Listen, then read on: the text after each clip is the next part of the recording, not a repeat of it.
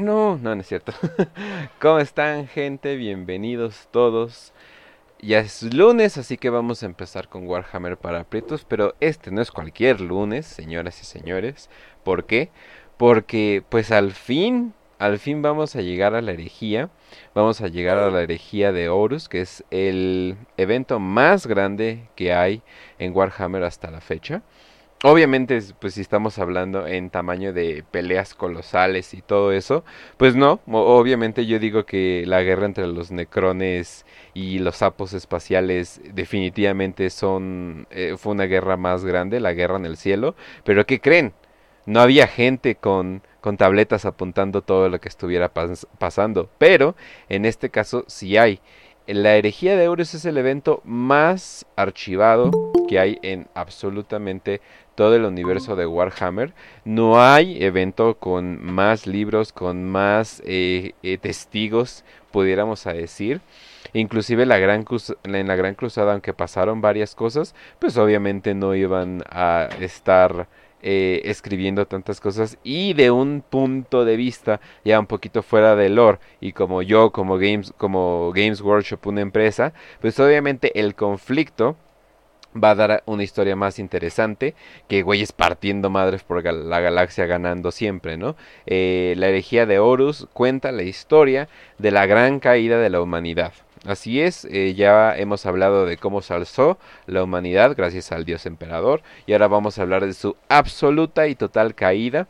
Cualquier persona que pudiera haber sido testigo de cómo era el imperio antes va a ver el imperio después y lo va a ver como un estado absolutamente decadente. Por cierto, hablando de decadente, gracias a Elendir por donar un helado. Y dice, hola Kenchi Facio, díganme hola, hola, hola. También están diciendo que si podremos hablar de Marvo. Eh, claro que sí, creo que ya habíamos hablado de, de Marvel, pero bueno, también hablando de, la total y absoluta decadencia, eh, pues qué tal si vamos a hablar de un italiano como estás, Facio. hola, que hecho la raza, hola a todos los de la audiencia que nos están escuchando. Ya por fin con este eh, episodio, nuestro primer episodio de la herejía, en este caso las semillas de la herejía y pues a contar la epopeya más grande de Warhammer 40.000, como dijo Kench, hasta la fecha. No hay, por lo menos en un futuro cercano, una narrativa que se le ponga al mismo nivel, ni siquiera lo que está pasando en este momento con la cruzada Indomitus y todo ese, todo ese desmadre. Y pues qué mejor que empezar así con estas semillas, por una serie que ya nos pedían desde hace como Sí, Creo que desde que, por terminamos la Gran Cruzada. Advertencia. Eh, no vamos a acabar estos programas pronto. Si pensaban que la Gran Cruzada eran muchos programas, no tienen idea. O sea, esto o sea, oh, muy largo. Sí, muy, muy largo. Y probablemente hasta metamos programas en medio, o sea, hagamos una pausa y metamos dos programas de otra cosa y luego le seguimos y eh, etcétera. Literalmente, en todo el tiempo que ha pasado desde Warhammer 40k, la herejía técnicamente no ha terminado. O sea, sí. Entonces, sigue en el timeline actual, la guerra todavía continúa y es una guerra muy, muy, muy fea. Pero vamos, no hablemos de cosas feas por el momento, vamos a hablar de cosas preciosas, hermosas. ¿Cómo estás, Raz? Un gusto, Kens. Gracias por la introducción tan bonita. Eh, pues bienvenida audiencia a esta enorme epopeya que vamos a echarnos. Vamos a tratar de narrar de una manera muy tranquila, muy amena, porque es bastante extenso, bastante complicado y es el momento más épico de Warhammer porque ya no se trata de hongo verde contra saco de carne y agua, sino saco de carne y agua contra saco de carne y agua anarquista y religiosamente loco. Sí, de los dos lados. De los dos lados. Así que bienvenidos a Warhammer para Prietos y vamos a, vamos a darle. Eh, mira qué bonito, qué bonito. Pero bueno, entonces, eh, Facio, eh, yo creo que lo primero que debemos que debemos de entrarle, eh, lo primero es obviamente hablar del Orgar, ¿no? Ya en, la, en la cruzada hemos hablado del Orgar, eh, pero ¿qué pedo exactamente con él? Vamos a hacer un pequeño resumen del Orgar para los que no escucharon. Ajá, un recuento. ¿Qué onda con este güey? ¿Y por qué es calvo y blanco? ¿Eso significa que es malo? en pocas palabras, sí. Pero vamos a empezar unos 43 años más o menos antes de la, de la herejía, antes del milenio 31 más que nada. Eh, recordemos que Lorgar fue, es un primarca, es el primarca de la Legión 17, los portadores de la palabra, originalmente llamado los Heraldos Imperiales. Un primarca que llegó a un planeta llamado Colchis, un planeta súper religioso, un planeta donde fue básicamente criado desde niño por los líderes de un culto local de la religión planetaria. Un culto que eh, adoraba unas deidades primitivas, a cuatro deidades primitivas. ¿Quién será? No lo sabemos. Pero básicamente de ahí, Erebus, digo, Corfeiron, que fue el que lo adoptó, y luego Erebus, que prácticamente se convirtió como en su hermano, porque tenían más o menos la misma edad, algo así. Aunque obviamente el Orgar, pues eh, como cualquier y también vamos a aclarar que Erebus era un Psyker increíblemente poderoso, ¿no?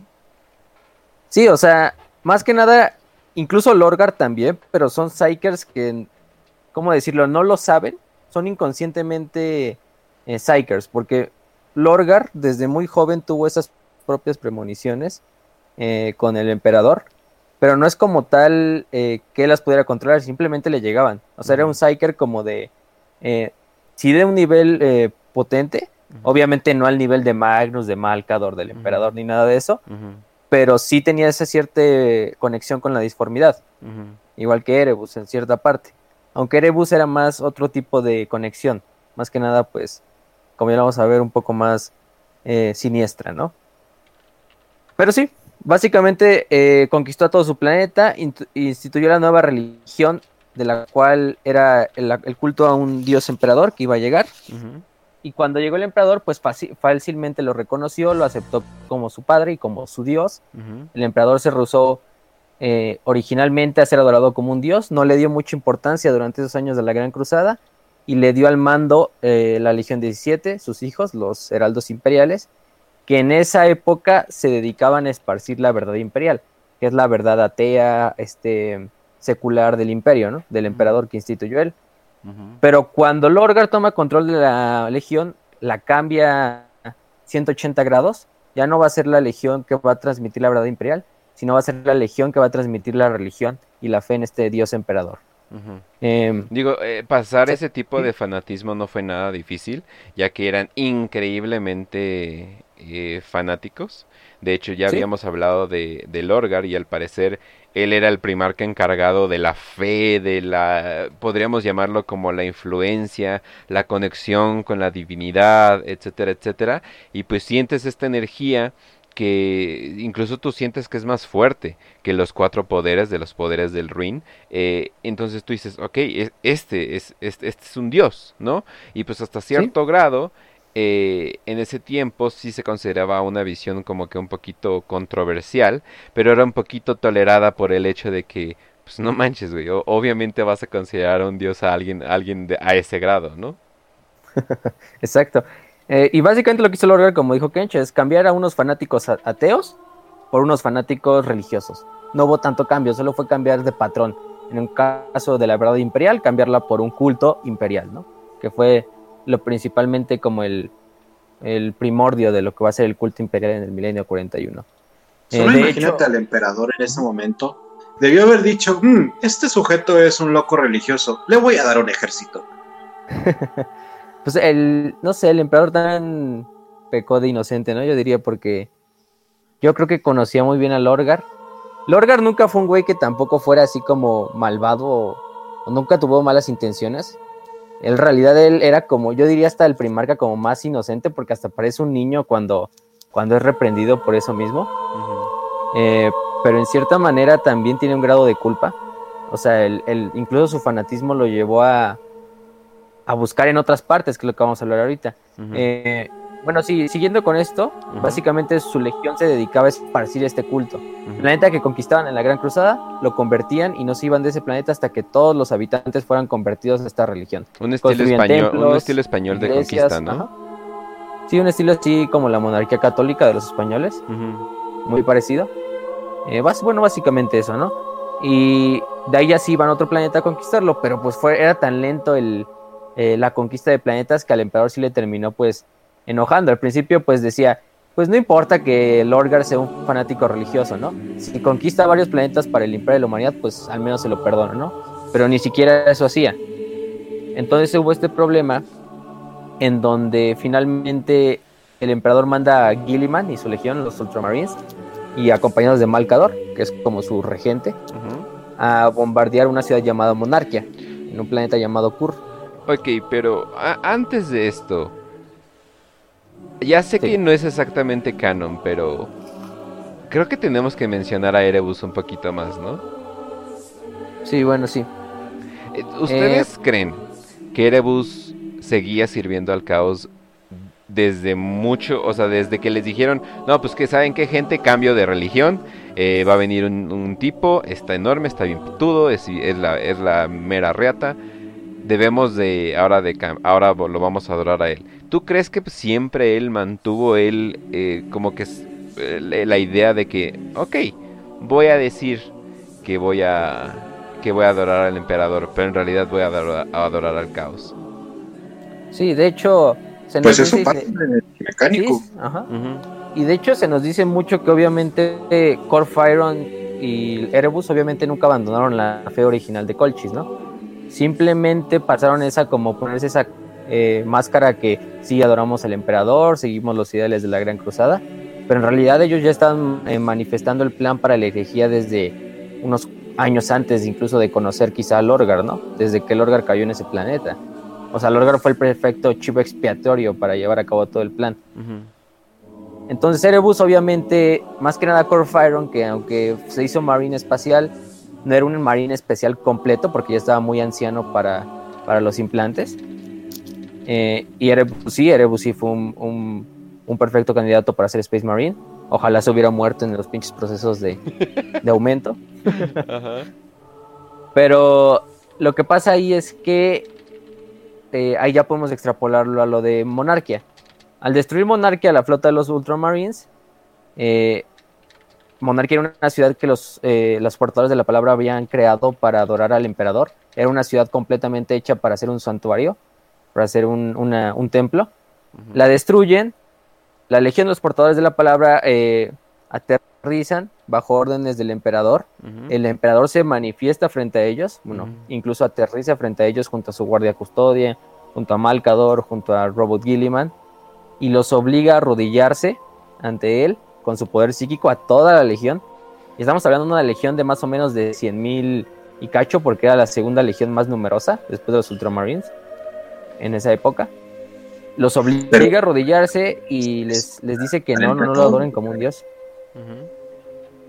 ¿Qué, decías, Ross? Y que públicamente hizo, eso, sobre eso fue lo que molestó tanto a Lorgar, o sea, lo hizo enfrente de Robute y de todos los ultramarines y de todos los custodios que estaban ahí con el emperador, no fue como que algo privado de, güey, estás haciendo una pendejada, sino literalmente a ver, esto, esto es una pendejada, me vale madre quién está Oye, pero, o sea, sí, o sea, te entiendo completamente, pero también el hecho de destruir las catedrales y todo eso y que se tengan que arrodillar en las cenizas de las catedrales, sí. yo siento que ahí se pasó de verga el emperador, la neta. O sea, siento que andaba emputado, lo agarraron en sus días de, de hacer, estoy en un proyecto, no me molesten, y es como que, Jesus, o sea, con tal, con haberlo regañado hubiera sido suficiente. Y tal vez les mandas, no sé, eh, destruir a ellos las catedrales, ¿no? hacerlas pieza por pieza para que sea como un regaño metódico o algo por el estilo. Pero ya llegar al grado de matar gente inocente, o sea, porque eran full inocentes. Esos sí, sí eran full inocentes. Llegaron, llegaron literales ángeles del cielo bajo las órdenes del emperador y dijeron, güey, este estudio y ellos, ah, pues sí, claro. ¿Cómo, no va a serlo, no? O sea, te veo a ti, te veo al emperador, pues obviamente esto es una, eh, una onda divina.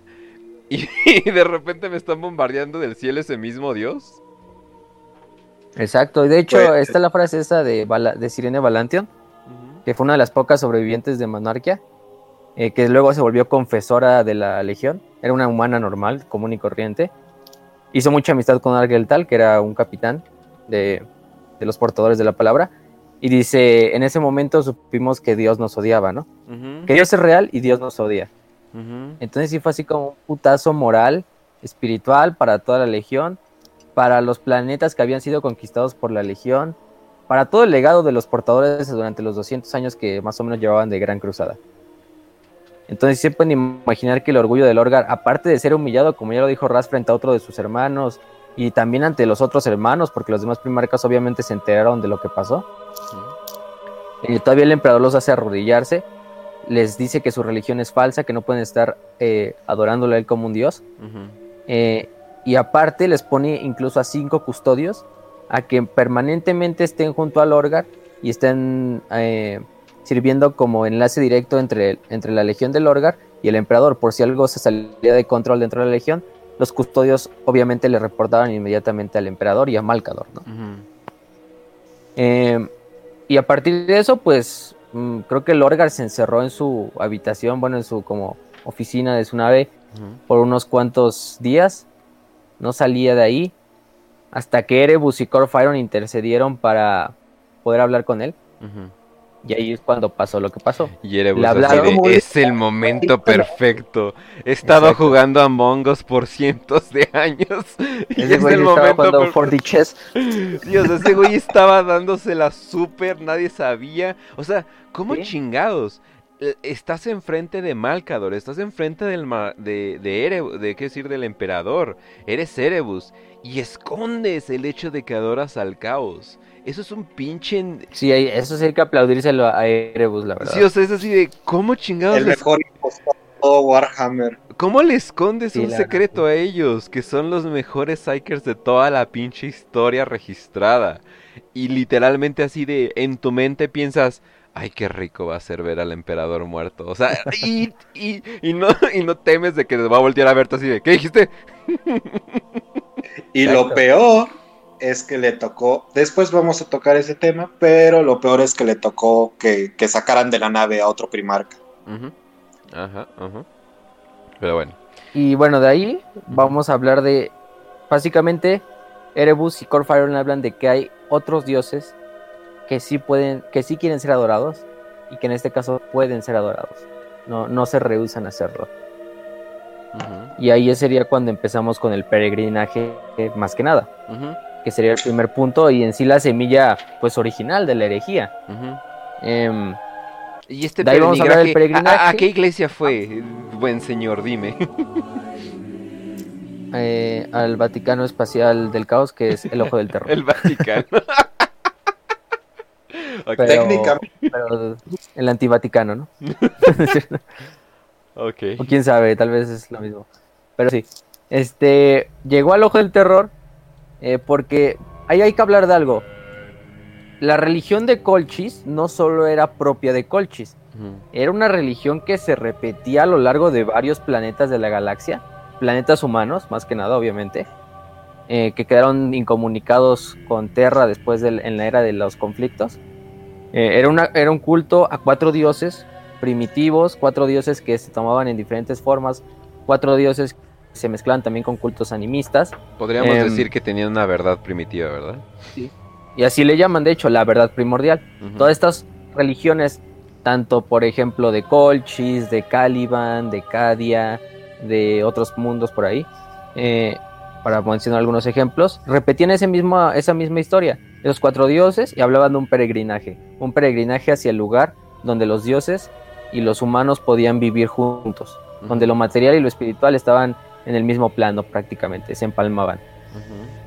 Entonces, buscando esas respuestas, Lorgar habla, eh, escucha el peregrinaje, obviamente por Corfeiron y Erebus. Y pues qué mejor que una fisura disforme que está en medio de la galaxia y que pues se puede ver a años luz, ¿no? Y van al ojo del terror, se dirigen al ojo del terror, se dirigen específicamente a lo que hoy es Cadia, bueno, a lo que era Cadia en el milenio 41, porque pues, descansa en paz, RIP. Em, y en ese entonces llegan a una Acadia, a una Acadia que todavía no era colonizada por el imperio, una Acadia primitiva. Eh, aterrizan en el planeta y ven que los este, habitantes del planeta viven obviamente como cavernícolas. Eh, prácticamente solo tienen lanzas y armas de, eh, piedra. La buena época de Cadia. sí, la buena época de Cadia pero tienen esa misma religión, tienen una religión muy parecida a la de Colchis, igual a la antigua de Colchis. la de cuatro dioses, cuatro dioses primitivos. Sería muy difícil no adorar al caos viviendo al lado del ojo del terror. Incluso tienen la peculiaridad de que tenían los ojos morados, bueno, los, las pupilas moradas, que es algo muy conocido de los habitantes de Cadia, que por vivir tan cerca del ojo del terror, su pupila se vuelve de color morada. Eso no significa que sean corruptos por el caos, sino simplemente es como un efecto eh, prácticamente todo la bóveda celeste de Cadia la ocupa el ojo del terror. Radiación caótica, ¿no? verlo. Un tipo de radiación caótica. Y tanto esos indígenas lo tenían como los que van a venir después a colonizar el planeta, ¿no? Una vez acabada la herejía. Pero llega a ese planeta, se entrevista con los nativos, con su líder, que era una mujer llamada Ingetel, que era prácticamente la sacerdotisa mayor de ese pueblo de Cadia. Y Ingetel empieza a hablar de estos dioses primordiales, le empieza a hablar de que eh, siempre ha habido esta relación entre lo que llaman los, los, los, nacidos, que serían las personas y los humanos del propio eh, mundo material, y los nonatos, que serían las entidades de la disformidad, o sea, los demonios básicamente. Obviamente no le da ese término de demonio, le dice los nonatos, y nuestros señores, los dioses. Mm, hacen un ritual, de hecho, en ese momento uno de los custodes intenta evitar que el Lorgar siga hablando con la sacerdotisa y la llama, extermínalos en este momento, le dice a Lorgar. Lorgar se rehúsa, obviamente. Y el, este, mm, este, el custodio, creo que se llamaba Bandeta o Bandeta, algo así se llamaba el güey. Eh, alcanza a asesinar a tres portadores de la palabra. De hecho, lo rodearon como cinco, entre ellos Argel Tal, que era el capitán y señor del capítulo Sol Cerrado de la Legión. Lo alcanzan a, intentar matar, él mata a tres custodes, finalmente ya lo logran asesinar, le disparan un Volter en la cabeza. Suele pasar. Y, y sí, incluso un custodio, de todos no tenía mucha oportunidad, estaba rodeado tanto por portadores de la palabra y por un primarca, incluso aunque matara a todos los Space Marines, pues no iba a poder contra el Orgar. Aunque el Orgar fuera pues el más jodido de todos los primarcas. Es un primarca. ya lo hemos discutido varias veces. Es el, Pero sí, es el superhombre que es casi semidios más jodido de todos. Ajá. Sí, o sea, imagínense a qué nivel estamos hablando, ¿no? Entonces, básicamente lo que pasa es que Ingetel utiliza tanto el cadáver del custodio de los demás Marines, eh, de algunos sacrificados también, para ascender a lo que sería ser una príncipe demoníaca. Una princesa demoníaca en este caso, más bien, porque era mujer. Eh, en ese momento asciende, se llama Ingetel la Ascendida y Ingetel se vuelve una emisaria directa de, los dioses del caos, ¿no? En este se convierte también en el sueño mojado de cualquier Lovecraftiano. en ese momento, prácticamente. No, y también recordar de que las intenciones de... O sea, es que las intenciones no eran malvadas, o sea, porque muchas veces ven el caos como eso, pero para ellos era todo lo que conocían, o sea, no me imagino que en el ojo del tan cerca del ojo del terror les llegue un poco de la luz del emperador, honestamente. O sea, es más bien como no le quiero llamar tanto una sacerdotisa como sino como una chamán o algo por el estilo, ¿no? Pues y de hecho te, puedo decir algo. A ver. Ahí vas con la energía, ¿verdad? Ahí vas. No, no, no, no, no, no, no. O sea, una relación histórica, fíjate. Oh. Este pedo del Orgar con Ingetel se parece demasiado a la pinche historia de Hernán Cortés y la Malinche, güey. Holy es lo que vamos a hablar ahorita, de hecho. Y ahorita lo van a ver por qué. Si quieres te lo dejo para después. No, bueno, sí, bueno, vamos a empezar de ahí porque todavía nos falta hablar de Argel. Va. Y bueno, Ingetel asciende. Básicamente también tienen una idea propia estos cadianos de que eh, o sea, los dioses del caos no eran malvados intrínsecamente, eso ya lo hemos discutido varias veces, ¿no? No son, el caos no es malvado por naturaleza, simplemente es el reflejo de los propios seres vivos. Eh, lo que ellos más buscan era una simbiosis, ¿no? Entre eh, los propios nonatos, o sea, las entidades disformes, y los humanos, ¿no? Es decir, confluir las dos, las dos eh, vamos a decirlo, especies, entre comillas, para que vivan en armonía tanto seres disformes y tanto seres humanos. Hago un pequeño caveat, como dicen, ¿no? Sí, o sea, es que en parte tienen razón. O sea, sí, el caos no es intrínsecamente voy a matar a todos. O sea, no. O sea, más bien es un poquito más como vamos a aceptar toda la naturaleza eh, del hombre, ¿no? Inclusive las partes más oscuras, vamos a lidiar con ella, vamos a tratar de, de no celebrar todo, sino más bien aceptar que pues sí, de vez en cuando... Es como cuando tu maestra de psicología hippie te dice que sentir está bien. no, yo más bien diría de que es completamente natural que quieras saltar y, y hacer el, el, murder fuck, ¿no? el famoso murder fuck, ¿no? Es completamente normal. Tal vez no lo hagas, pero eh, es, completamente, es completamente normal. Pero aparte, o sea, haciendo una pequeña pausa. Eh, es completamente normal invocar una entidad a las 3 de la mañana en tu cuarto. Mientras juegas FNAF, ¿no? No le hables a FNAF a las 3 de la mañana. Pero no, eh, la cosa es de que, por otro lado, eh, el emperador, digamos que no sé, conoces a alguien, ¿no?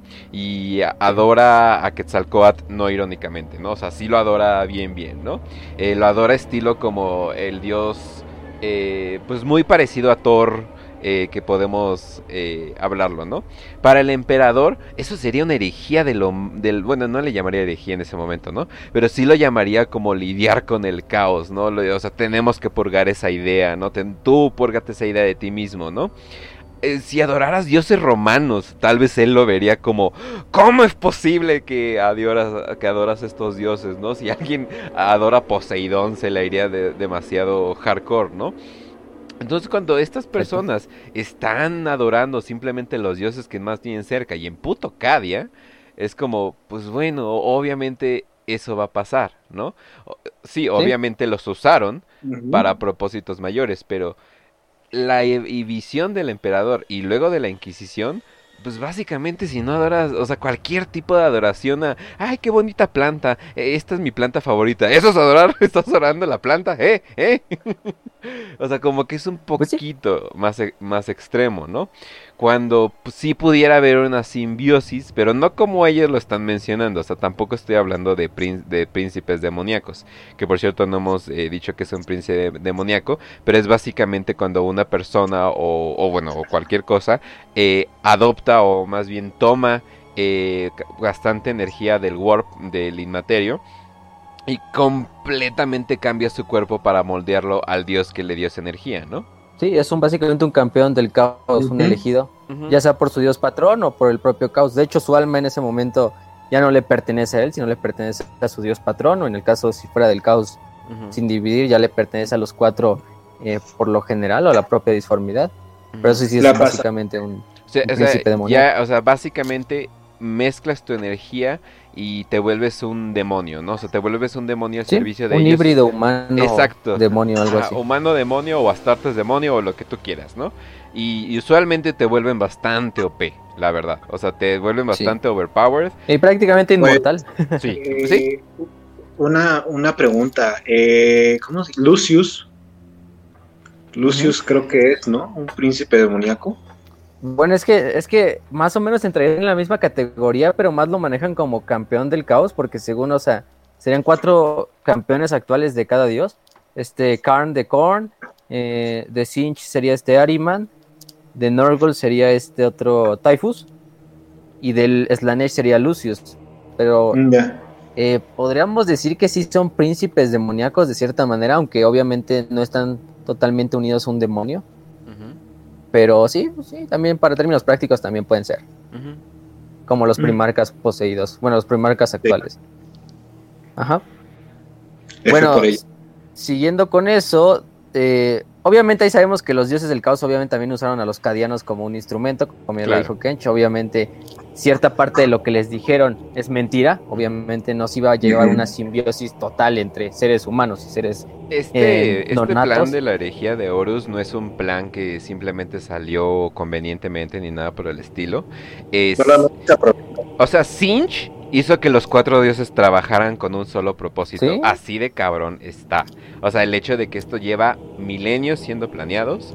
Desde, yo creo que se emputaron desde que el emperador los engañó para obtener la información de cómo hacer los primarcas. Y así ándale, cabrón, no, no, no se nos va a olvidar, ¿no? O sea, pero... Y el emperador ya bien confiado de, no, pues ya me lo chingué. Ajá, exacto. Pero hay que todo lo ven. Bueno, cuatro dioses que todo lo ven. Exacto, ¿no? Y el hecho de que agarraste a cuatro dioses que se odian a morir y los hiciste trabajar juntos es de que definitivamente te los chingaste muy rico. Entonces ahorita van a ver, y de hecho, bueno, tenemos tiempo, pero eh, van a ver que los cuatro dioses cumplen un rol esencial para la caída eh, del, imperio de la humanidad. Sí, y bueno, ya terminando con eso, eh, Argel Tal y su capítulo de los soles cerrados, que era como básicamente una compañía. Estamos hablando como de 100 Marines, básicamente. Eh, hacen una expedición primera hacia el Ojo del Terror. Llegan al Ojo del Terror para avisarle a Lorgar qué van a ver, porque Ingetel también se los dice. Eh, llegan al Ojo del Terror y durante lo que ellos sienten como siete meses, siete meses así completos, ellos entran en una, obviamente entran al, Ojo del Terror sin campo Heller. y entonces todos los Marines de, esa, de ese capítulo empiezan a cambiar porque entran en contacto con entidades demoníacas del caos y cada uno empieza a ser poseído. Algunos mueren, algunos son totalmente devorados por las entidades disformes, pero algunos sobrevivientes, entre ellos Argeltal, logran una eh, relación simbiótica con el demonio que los poseyó. Entonces se vuelven lo que se llamarían los Galborbak, que en el, en el idioma de Colchis es como los, creo que eran los hijos benditos o algo así, si no mal recuerdo. Eh, posteriormente se los va a poner este Lorgar ese nombre. Eh, y básicamente cuando regresan del ojo del terror a decirle a Lorgar lo que pasó y ya totalmente cambiado, ya no siendo ni Astartes, sino siendo otra cosa más allá de las Astartes, eh, Lorgar les dice que solo pasaron ciertos como dos minutos. Y ellos lo sintieron como siete meses dentro del ojo del terror. Sí. Entonces ahí también podemos ver la propia disformidad, cómo cambia la propia realidad y el tiempo. Porque siete Solamente imagínate al, al Orgar diciendo, hmm, media tripulación murió, son los elegidos. pues Sí, o sea, fueron elegidos, o sea, o sea los dioses del caos absorbieron sus almas, o sea, fueron elegidos. Eh, tal vez no de la manera más gloriosa ni nada por el estilo, pero definitivamente fueron elegidos. Y sí, eh, siempre el warp, eh, obviamente hay muchas teorías, pool gravitacional, teorías de Einstein, etcétera, etcétera, pero es simplemente una cuestión de percepción al final del día. Entonces, si ellos te quieren tener por mucho tiempo, te pueden torturar por mucho tiempo, o sea, todo depende qué tan fuerte sea tu mente. Y, y Lorgar era muy fuerte. El problema es de que estaba entregado a ello, ¿no? O sea, eh, o sea no, no es como si, oh, no, no voy a dejar que me domines. No, el güey iba nalgas abiertas con, con el caos. Sí, pues Lorgar era en pocas palabras un hombre totalmente de fe. Un hombre que hasta no ver, no creer. Bueno, no, incluso más bien lo, contrario. de lo contrario. Eh, no necesitaba ver para creer, o sea, eh, podemos decir que la fe es la, característica de este de Primarca. Y lo que el emperador cometió un error fue olvidarse de que siempre la humanidad va a buscar algo en que creer. Ya sea un dios, la ciencia, lo que sea, incluso una verdad atea va a intentar creerla y la va a ascender a un nivel como si fuera un dios prácticamente. Pues fíjate cómo... Eh, en la actualidad. Sí, o sea, fíjate cómo en la actualidad a ciertos científicos se les trata como santos. O sea, no como santos, sino más bien como los padres de la colonia. No es así de, oye, ¿qué opina el padre de, de esto? Ah, ok, esa es mi opinión, ¿no? O sea, o sea, como que, o sea, como que no buscan, o sea, no buscan, no, pues voy a racionarlo y todo eso. El emperador buscaba muy tempranamente que todos se basaran en la razón y es así de, güey, ¿no conoces a las mujeres? No, es cierto, pero... no, o sea, el, no, o sea, el punto era de que él pensaba de que, ay, pero me están aventando cosas, perdón. Eh, la cosa era de que él quería que ya todo el mundo llegara a ese punto, a esa conclusión como él. Pero es así de no.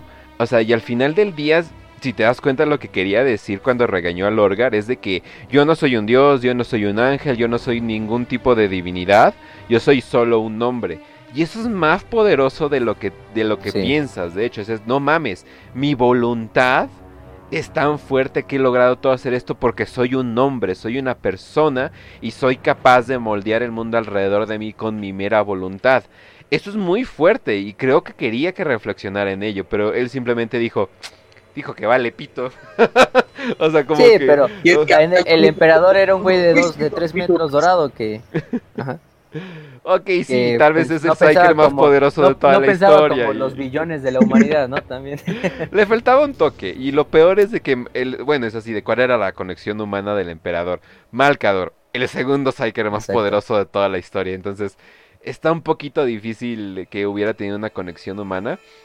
Pero más bien yo creo que debió de haber remarcado, eres un hombre y no hay cosa más poderosa en el universo que un hombre. De hecho. O sea, no, no busques a alguien más, sino ya te tienes a ti mismo y tienes a tus compañeros, ¿no? O sea, yo siento que... debió de haberse por ahí. Y está súper basado, está súper ubicado. Sí, o sea, es un mensaje súper, súper ubicado, la verdad. O sea, ya no solo se ha tratado aquí, sino en los demás programas también de Radio Marrano, pero pues obviamente, o sea, tú eres un hombre, no necesitas de dioses, ni de entidades, ni a, de a cuál adorarles. Tú vuélvete tu propia deidad, tú vuélvete tu propio. O, adóralos, ¿no? Pero, o, si quieres, adóralos, pero no los veas como lo que va a dictar tu vida, ¿no? O sea, tú velos. Y no te sometas. Ah, exacto, ¿no?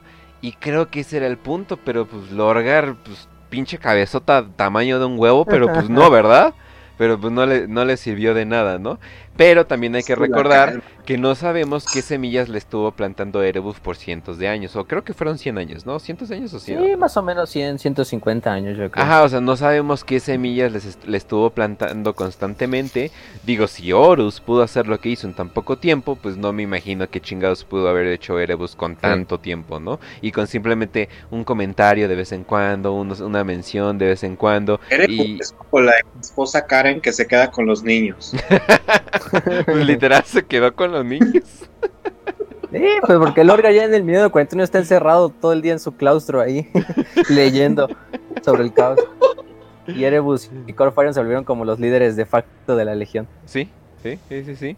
Eh, y sí, eh, no, y yo no sé, yo, yo hasta siento, tengo la teoría de que Erebus era desde antes un tipo campeón del caos eh, creado por Sinch porque no siento que un ser humano pudiera haber sido tan vergas como para ser tan vergas como ya era él. O sea, es como, ¿qué pedo, güey? ¿De dónde salió tanta fuerza? Porque espera, lo hicieron Astartes, eso significa que ya, o espera, ¿qué? O sea, como que no sé, o sea, siento que ya había algo detrás de él, o sea, siento que fue, siento que él sí fue la semilla eh, original del caos que se empezó a plantar en todas las personas, hasta lo que conocemos ahorita, ¿no? Que es el ruin completo de la humanidad, bueno, no completo, pero un ruin de la humanidad definitivamente.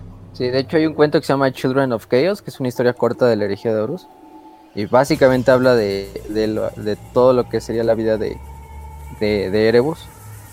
Como, pues, o sea, desde, eh, desde joven el güey ya estaba como escogido por, por los dioses para ser el emisario principal. Y Erebus es otro pedo, la verdad. Tiene ahí una historia que aunque lo odiamos, también podemos decirle, pues el güey se le rifó. o sea, pues sí. Para lograr lo que hizo. O sea, para lo que es... Sí, o sea, sí. Pero bueno. Continuemos porque pero llevamos con eso, porque llevamos 40 minutos y no hemos terminado el primer Y solo hemos hablado de Lorgar. No importa, no importa. Este, pero vamos a terminar rápido. Sí, porque si acabamos de herejía, no hay mucho ¿qué vamos que decir después de esto. ¿Qué vamos a hablar después de la herejía? ahora ven por qué van a hacer tantos programas de la herejía de Horus. Ustedes vieron esto. Y ahora se aguantan. Pero bueno. Eh, al final del día, Lorgar y Ingetel hacen un viaje conjunto hacia el Ojo del Terror, ellos dos solos. Eh, la flota de Lorgar, eh, obviamente matan a los demás custodios que iban con ellos, principalmente los Galborbak los matan. y a partir de ahí bombardean Cadia y asesinan a toda la población indígena de Cadia para que nada de esto se sepa, de que alguna vez Lorgar estuvo incluso ahí en ese planeta. Eh, y solo Ingetel obviamente sobrevivió. Esa era la gente más cercana a su ideología. Entonces, matarlos definitivamente fue el, significado de purga. O sea, cuando haces una purga es porque literalmente no quieres que nadie sepa qué pedo. Pero pues bueno, ya una vez consumidos, yo creo que hasta los güeyes se sintieron así de, ah, no mames, me voy a ir al cielo. Y así, eh, Simón, güey. es como que órale. Hizo un exterminatos ahí chiquito. Aquí en este plato tu alma y ahorita te como y luego vemos, hablamos lo del cielo. Exacto. Bueno, entonces Ingetel y Lorgar hacen ese viaje al, Ojo del Terror. Llegan a ciertos planetas Eldar. Eh, Ingetel le cuenta toda la historia de los Eldar y cómo dieron nacimiento al propio dios Slanesh. Incluso hay un avatar de Kane que está moribundo en ese por ahí. en un mundo astronave que no alcanzó a salir del ojo del terror durante la caída de los Eldar. Eh, Lorgar mata al, dios Kane, bueno, al avatar de Kane más bien, y ahí es cuando Ingete le dice, incluso los dioses pueden, pueden morir y caer, ¿no? Aquí tienes el ejemplo vivo, que es este, este avatar, ¿no? Y a partir de ahí lo que pasa es que Ingete le muestra eh, básicamente su futuro. Él va a dirigir lo que va a ser la, herejía en cuanto ideológicamente. Él le muestra este futuro dentro de 43 años. Eh, le muestra todas las posibilidades em, que pueden pasar. Y en ese momento llega un demonio de Korn, un gran demonio de Korn, que era Angrat el desatado.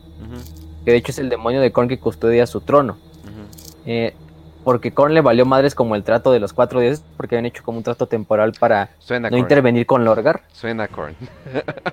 Me vale pito.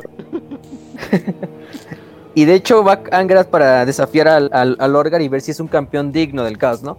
Y Lorgar con trabajos mata al demonio, o sea, casi también muriendo este Lorgar en el proceso. Y finalmente a partir de ahí llega otro, otro gran demonio, pero en esta ocasión es de Sinch, que es Kairos Tejedestinos que muchos lo van a ver porque es un gran demonio de Sinch con dos cabezas. Un pájaro. que estos son. Ajá, que son estos señores de la transformación que parecen pájaros. Pero en este caso, Kairos, que es como el demonio más grande de Sinch, tiene dos cabezas.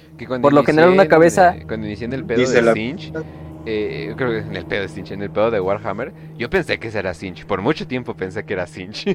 es decir, ah, pues eh, tiene total sentido. Tienen dos cabezas, es como un pájaro. Los pájaros usualmente representan cambios en las culturas antiguas, etcétera, etcétera. Y yo dije, ah, no ma. Ya cuando lo vi es como, ¿y esa mamada qué es? y bueno, por lo general, una cabeza dice una, una verdad y una cabeza dice una mentira. O sea, de lo que quiere. Porque, pues, obviamente ya sabemos que Sinch es dios de la. Pues también de, la intriga, ¿no? Entonces le pone este al Orgar dos posibilidades. En una, este. Puede básicamente lo que puede hacer es hacer una victoria rápida contra uno de sus hermanos más odiados, que es Gilliman. Y vencer. En el caso de que venza, va a tener una, una victoria Mm, corta, pero van a terminar perdiendo la guerra en general. Y la otra es esperarse, aún así van a perder la guerra, que va a ser la herejía, pero al final del día Lorgar va a lograr algo más grande que solo derrotar, por ejemplo, uno de sus hermanos, ¿no? Que es en este caso Gilliman. Y ahí le dicen, las dos, las dos este, cabezas están diciendo eh, la verdad, no hay ninguna que diga la mentira. Entonces ahí sí se quedó pensando eh, a partir de ahí también le dan unas visiones donde ve a Argeltal, su hijo más amado, que era este, el que fue poseído por un demonio, eh, muriendo eh, en, las puertas del Palacio Imperial a manos de sanguíneos. Bueno, la profecía sí lo demanda de que va a morir a las alas de un ángel, bajo las alas de un ángel. también ve al propio Magnus dentro de, del futuro, ya con una próspero destruida por las fuerzas de Lehman Ross. Em, y de ahí básicamente cuando sale de todo eso decide finalmente eh, entregarse a los dioses del caos.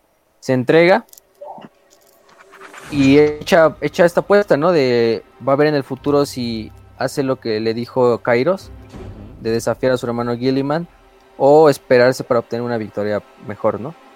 Y al final de eso, cuando sale del ojo del terror, regresa con su legión.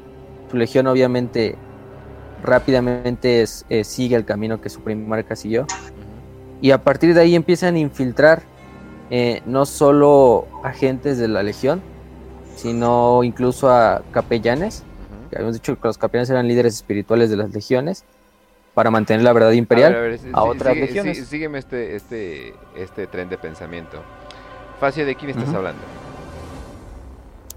Pues de quién, del único y más grande el capellán Erebus. ok, ok. ¿E-, ¿Es calvo? Sí, es calvo. Es malo, entonces. Y ya sabemos. y es blanco. Puta, no mames, no, ya valió pito todo. ¡Y es cierto! La trinidad de los calvos es, es, Lorgar y, y Erebus. Güey, no mames, cuando, cuando, me enseñaste el dibujo de Erebus que tiene el, el libro, eh, probablemente lo, lo, están viendo. Yo dije, ah, es Lorgar, no es Erebus. Y yo, puta madre. Sí, yo, también pensaba que era Lorgar hasta que vi si es Erebus. Porque tiene los tatuajes en la calva. Or, Erebus, Este, Perturabo, Mortarion, Angron, Angron podríamos decir también. Games Workshop a los calvos. Alfarios. Excepto Vulcan, pero él, es negro, entonces no. Sí, sí, sí. E, él, no, él no cuenta. él es wholesome. Solamente es wholesome. Sí. Exacto. pero qué pedo. Pero, ¿sí? pero no, yo no entiendo eso. ¿Qué onda con los calvos? ¿Qué nos quiere decir ahí? La gente calva nunca puede ser buena. Es igual que la gente fea. ¿No es cierto? Basado, qué ubicado, ¿eh? Ubicado y entendidísimo.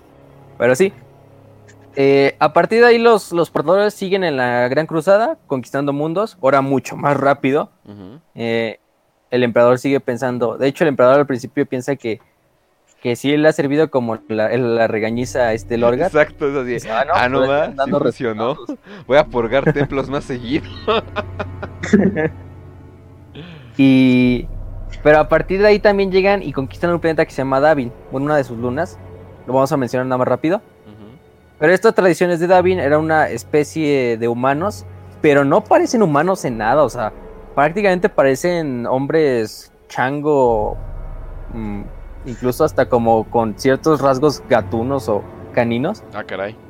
Son una subespecie de los humanos que se diversificó. Serían como los, como los, por ejemplo, los squats o los este ratlings, más o menos. A ver, ¿le, ¿le los dejó vivir? Eh, no, eso vamos a hablar Ah, bueno, de hecho eso hablas, eso hablamos dentro de muchos capítulos. O no eran lo suficientemente útiles, o no parecían, o de plano no parecían humanos, porque la Inquisición todavía, la Inquisición todavía es así de, ah no manches, esa cosa parece un orco pero en humano y tiene una cabezota así, sí güey, pero cómo destruye cosas con la cabeza, ah que se quede güey, no hay pedo. Pero sí. No, pero estos no tenían, o sea, ni siquiera era así como de que fueran este, fuertes físicamente o algo así. Pero lo que sí tenían era que tenían una tradición guerrera muy arraigada. Su sociedad era totalmente guerrera, primitiva obviamente. Claro. Cuando llegaron las, la Legión 16 y la 17, que eran los portadores y los lobos lunares de Horus, lo conquistaron fácilmente y los indígenas se sometieron rápidamente al imperio sin problemas. Pero lo que tenían es que tenían unas logias guerreras, unas logias en las cuales pues no había distinción de rangos entre ellos y las legiones de Marines empezaron a tomar esta tradición de estas tribus de David. Y dentro de las legiones de Marines había estas logias. Estas logias que eran, pues como ya saben que es una logia, una sociedad secreta dentro de la legión, en la cual no había problemas de rango, no había distinción de compañías. O sea, todos los que estuvieran en la logia solo se llamaban hermanos.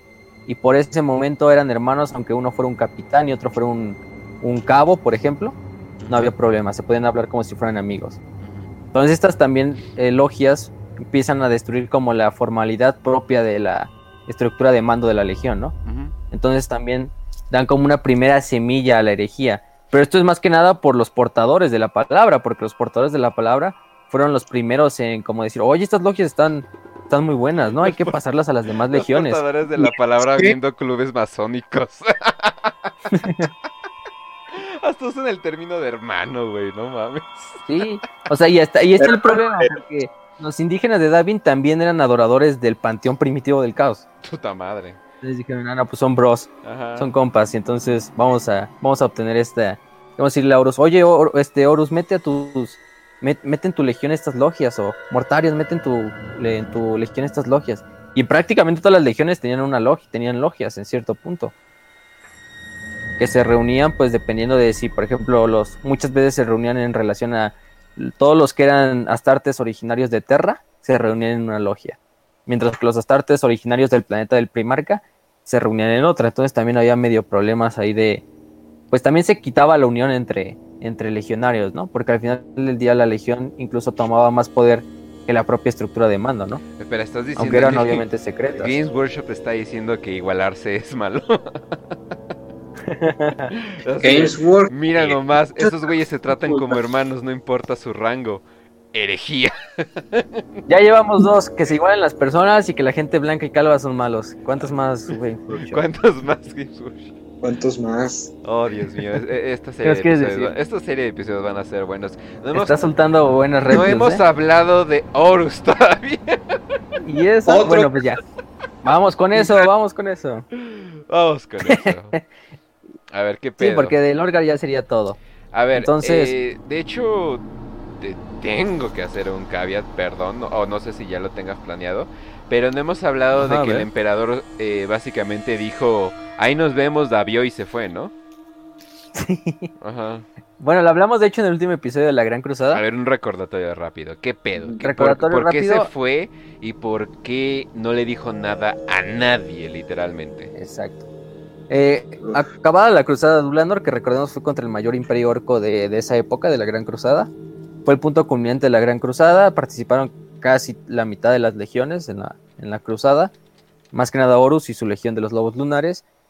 Eh, el emperador se retira a Terra y anuncia su retiro de la Gran Cruzada y deja a Horus como encargado de todas las fuerzas militares del imperio. Le da el título este de Señor de la Guerra, ¿no? De War Master. Em, le da este título y básicamente Horus se vuelve un pequeño emperador, un pequeño regente eh, pues temporal en lo que el emperador. Se supone que el emperador era el War Master, ¿no? O sea, se supone que ese, era su mm, título. Le pasa ese título, pero sigue siendo el emperador. Muy parecido como en Corea, el presidente actual de Corea es no es Kim Jong-un, ese es Kim Jong-il. Y tú Su abuelo, ¿no? Ajá, y tú dices, ah, chinga, ¿cómo, cómo ese güey? No, perdón, ¿Kim Jong-il o Kim Jong-sun? Creo que me estoy confundiendo, pero bueno. Es Kim, Kim Jong-sun, creo, el, porque el abuelo es Sung. Bueno, eh, el abuelo se, supone, se supone que es el presidente actual, o sea, se supone que es el regente completo. Sí, ya sé que está muerto, ya sé que está muerto, pero sigue siendo eh, el presidente. Es una necrocracia, digamos, que están teniendo. Pero eh, Kim Jong-un funciona como el que está por que como que está por el momento. Entonces así más o menos funciona el emperador. Yo me voy, básicamente dejo todas mis funciones, pero en nombre pues sigo siendo el emperador papá, ¿no? Entonces ya. ¿Sí? y, algo que intentó el emperador también, o como, como contexto de por qué se da también que es muy fácil que otros primarcas caigan a la, a la tentación con Erebus, es que literalmente el emperador había excluido a los primarcas y a los Space Marines de todas las funciones burocráticas que iba a tener el imperio cuando acabara la Gran Cruzada. Y sobre todo en el Consejo de Terra, que es la peor idea que he tenido en toda la puta historia. Los altos señores de Terra, unos ancianos sin escrúpulos que pueden hacer reglas como quieran. No, y yo dije, ah, no mames, están tan viejos que ya están llenos de implantes cibernéticos, siempre los tuvieron. ¿Por qué confías en alguien así? Y de hecho Malcador fue el de la idea, o sea, porque Malcador fue el primer gran señor de Terra. No, pero... Y eso que Malcador no era de malas ideas. No, y tú dices, no, pues van a combinar un humano, eh, tal vez alguien de la Guardia Imperial, eh, un, uno de la aristocracia y unas tartes, ¿no? O un primarca, ¿no? No, para que haya un poquito, como un tipo como senado multifacético, ¿no? Donde todo el mundo pueda dar su opinión. Nope, se fueron por puros pinches fresas elites con implantes cibernéticos que parecen malvados desde un principio.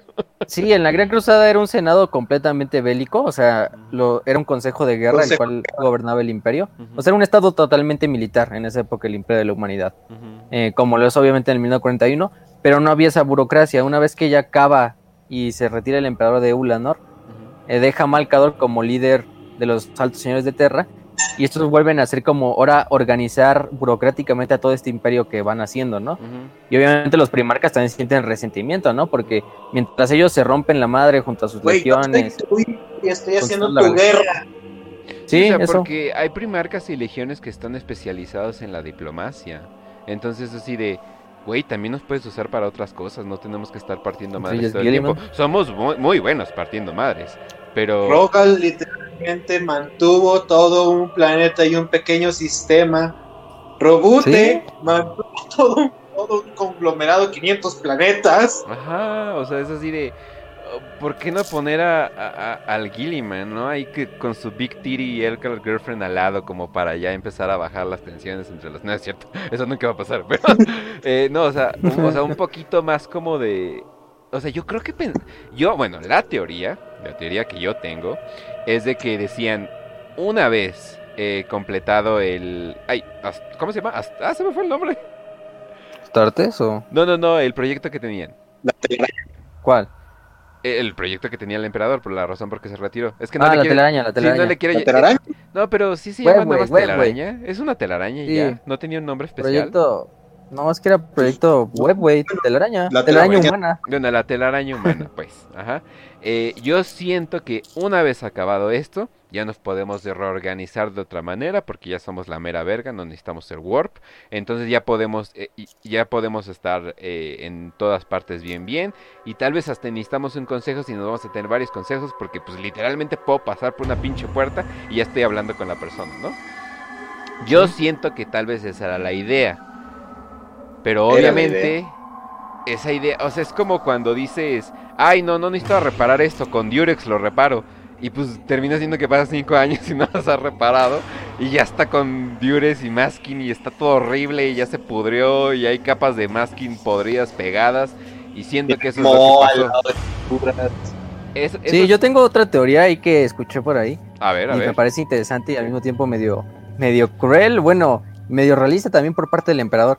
Que es cuando terminó la Gran Cruzada, el emperador diseñó a los primarcas para que fueran también desechables. Como lo hizo con los guerreros tronos, por ouch, ejemplo. ouch, tienes razón. Es posible. Ajá. De hecho, había algunos primarcas que estaban hechos completamente para eso. Por eso también el emperador los llevaba a sus extremos, como Angron. O sea, obviamente Angron, cuando tú tuvieras un imperio ya creado y un imperio totalmente íntegro, no ibas a dejar un Angron libre por ahí rondar el imperio, ¿no? Eh, y a su legión de, de niños psicó- de, de astartes psicópatas, ¿no? Ajá. O Conrad Kurz, por ejemplo, pero... O sea, algo- tal vez algunos primarcas sí estaban hechos para perdurar una vez que Pues, la Gran Cruzada acabara. hay dos primarcas que tal vez pudieran darte la razón. Lamentablemente no hay ningún récord de esos dos primarcas, ¿verdad? Exacto. Y de hecho, cuando Horus atrevió a pronunciar, intentó pronunciar el nombre de esos dos primarcas desaparecidos, Malcador le, Malcador básicamente hizo que se hincara con su poder psíquico. Y al señor de la guerra, a Horus, o sea.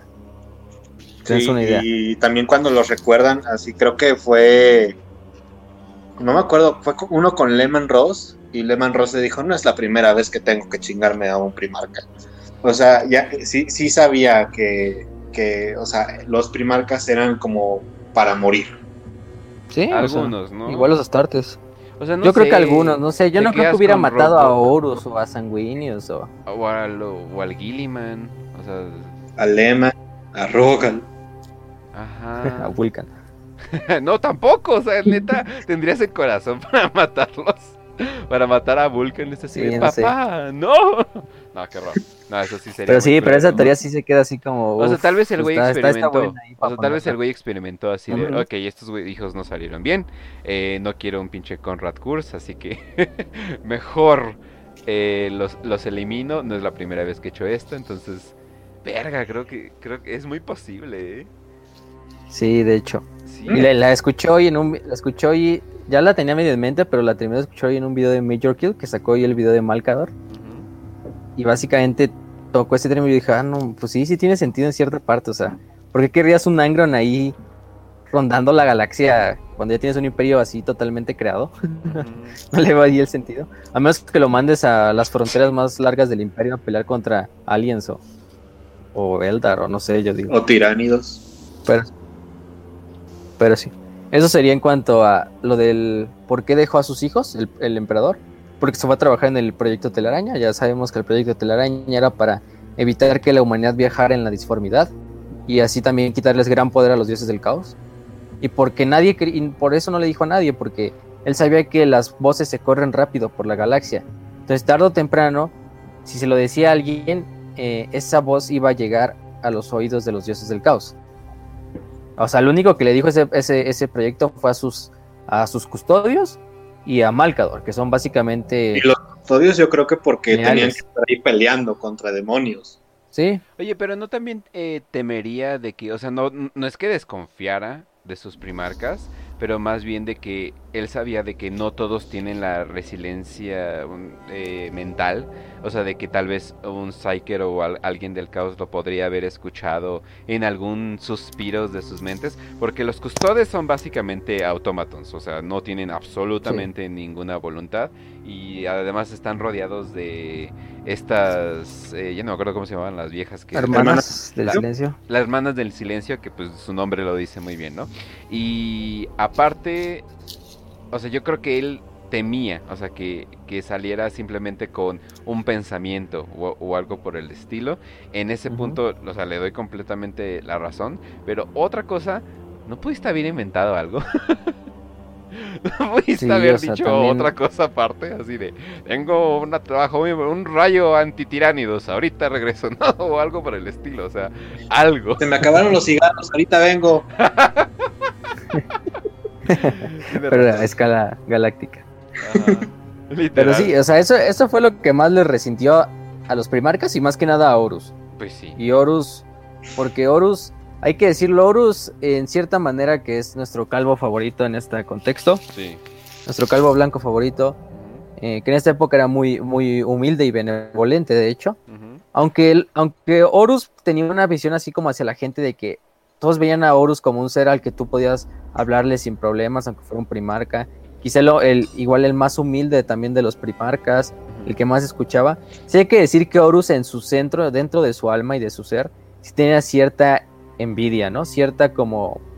Em, sí, más que nada envidia tanto al emperador y tanto como su propio sistema de defensa ante sus demás hermanos, porque muchos de sus hermanos eh, no lo veían como el, como el señor de la guerra, ¿no? no y también recordemos de que Horus creció, eh, o sea, en todo lo que fue la cruzada, se desarrolló muy bien y creció perfectamente y como que al fin agarró forma, o sea, agarró forma bien, bien, ¿no?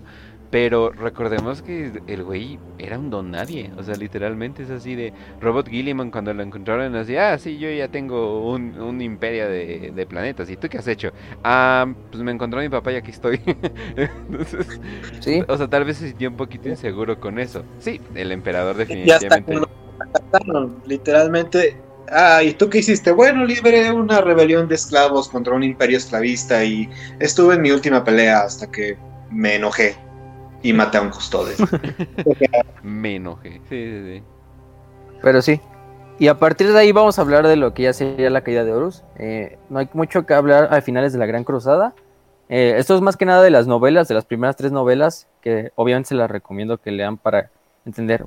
Quizá las primeras cuatro, más que nada. Porque la de la huida de la Eisenstein también es importante eh, para esta primera parte de la herejía. Sí. Pero lo que es la 1, la 2 y la 3, obviamente son necesitan leerlas si, si tienen la oportunidad, ya están en PDF en el canal de Telegram. Son altamente disfrutables. Sí, son muy buenas, o sea, aquí estamos saltando eh, detalles como si nada, o sea, lo del Orgar, se lo, les podemos hacer solo un programa del peregrinaje del Orgar y solo hablando de la novela del, eh, del primer hereje, que es donde se lleva la mayoría de eso que les contamos. Pero pues obviamente no vamos a hacer eso, ¿no? Obviamente hay que hacerlo dinámico. Pero, sí, nada más hay que pero en cuanto a estas novelas, hablando. sí, no, nada más. En vez de tres horas, dos, 40 minutos. Es neta, y es neta, o sea, sí podríamos tardarnos eso. Sí, yo creo que más, y de hecho, pero sí. Eh, aquí no, lo que nos importa es que hay cuatro personajes que quizá eh, son los más importantes junto a Horus, que son sus cuatro consejeros del Murnival, que son Abaddon, Ezequiel Abaddon, que era su primer capitán, líder de los exterminadores. Ajá. Eh, Horus uh, que es, le dicen el pequeño Horus, Ajá. porque se parece mucho a Horus. De hecho, muchos de los legionarios, otro calvo malvado. Y Abaddon también es medio calvo, aunque tiene su colita como de caballo así en vertical. y los dos buenos, entre comillas, no son calvos, ¿no? Ah, cierto. Que sería Tarik Torgadon eh, que era como, ese güey no te puede caer, ese güey cuando lo lees en las novelas no te puede caer mal. No. Porque es como que todo el tiempo está bromeando con los demás Marines y todo eso. Y aunque es un capitán, el güey es así como muy buen pedo. Y Garbiel Lorken, que era el más joven. Eh, después de un de que conquistó un planeta que se llamaba 6319, eh, donde había un imperio de la humanidad como fake, porque de hecho tenían hasta un emperador de la humanidad, que era un viejito ahí todo decrépito. Pues sí. Horus lo, Horus lo mata, eh, básicamente rápidamente eh, al planeta lo, lo, lo, colonizan, lo meten al imperio, obviamente con resistencia. Garby Lorken va a hacer un viaje hacia uno de los puestos rebeldes que aún quedan en el planeta. Y en ese momento sucede un problema con uno de los capitanes de una de sus escuadras, en el que es poseído por una entidad eh, del caos que habitaba en unas montañas, que se llaman las montañas susurrantes. Eh, básicamente es este poseído por la entidad, el Loken lo tiene que matar, Loken queda traumatizado también. También una rememoradora que es muy importante para el futuro que se llama Eufrati Killer, que básicamente se va a convertir en la primer santa del imperio. Eh, Eufrati también ve el, episodio casi es asesinada por el demonio antes de que lo puedan eh, matar. Y a partir de ahí queda eh, Loken, eh, Eufrati y también Kirill Sinderman, que era un iterador, que los iteradores eran como los líderes políticos que dejaba la Gran Cruzada. Cuando un planeta se conquistaba, servían como los oradores, los grandes filósofos de esos planetas para ser eh, gobernados. Que sin querer creabas una élite que podía ser fácilmente corrompible después, ¿verdad? Sí, porque de hecho los de los iteradores eran como emisarios de la verdad imperial. Eh, Sinderman, de hecho, era un anciano que, que lo pueden ver incluso como el arquetipo del viejo sabio, eh, muchas veces. Eso es, eh, o sea, el güey no, tenía tampoco, era malvado ni intenciones malas. Y como lo van a ver al final del día, para la herejía y para el imperio en el milenio 41 se vuelve un pilar importantísimo este Kirill. Muy, y también pasa... Mucha Odin vibe, ¿no? O sea, como que mucha vibra como de Odin eh, como que este güey trae conocimiento bien chingón. Sí, o sea, incluso le daba clases a los astartes, así de literatura y de oratoria y de todo. Y aunque hemos hablado de que los astartes son muy autistas, y sí, hay muchas legiones que son muy autistas, eh, también hay legiones que son conocidas más o menos como los espartanos, por su gran carisma, de que dicen chistes, de que les agradan a todo mundo. Eh, obviamente, bueno, quién sabe, ¿verdad? Llegan y se cogen a las mujeres del pueblo, eso no sabemos. O sea, eso, no lo ha aclarado Games Workshop. Games Workshop, ¿qué te pasa? ¿Por qué no aclaras la vida sexual de los Astartes? bueno, de hecho, en la novela esa, en la primera, la de Señor de la Guerra, sí se ah, marca así como cuando Luken conoce a su rememoradora, que se va a convertir en su rememoradora personal. Que era una mujer negra, así con una cabeza así como de huevo, porque tenía tenía literalmente como un, pedazo de cerebro como hecho para guardar memorias y escribirlas. Eh, hay que hablar de los rememoradores rápidamente, que era una orden que creó Malcador. Y los rememoradores eran todo tipo de artistas, eh, poetas, escultores, escritores, fotógrafos, pintores, que iban con las flotas expedicionarias de la Gran Cruzada e iban básicamente inmortalizando la Gran Cruzada, ¿no? Ya sea por obras, por el arte, por música, por eh, fotografías, todo lo que fuera. Y eran, Entre ellas... Y eran eh, la fuente de información más confiable de todo el imperio también. Sí, también. Bueno, aunque había muchos que obviamente maquillaban, ¿no? la, propaganda imperial, ¿no? De la Gran Cruzada. De eso se trata la propaganda, men. sí, bueno, sí.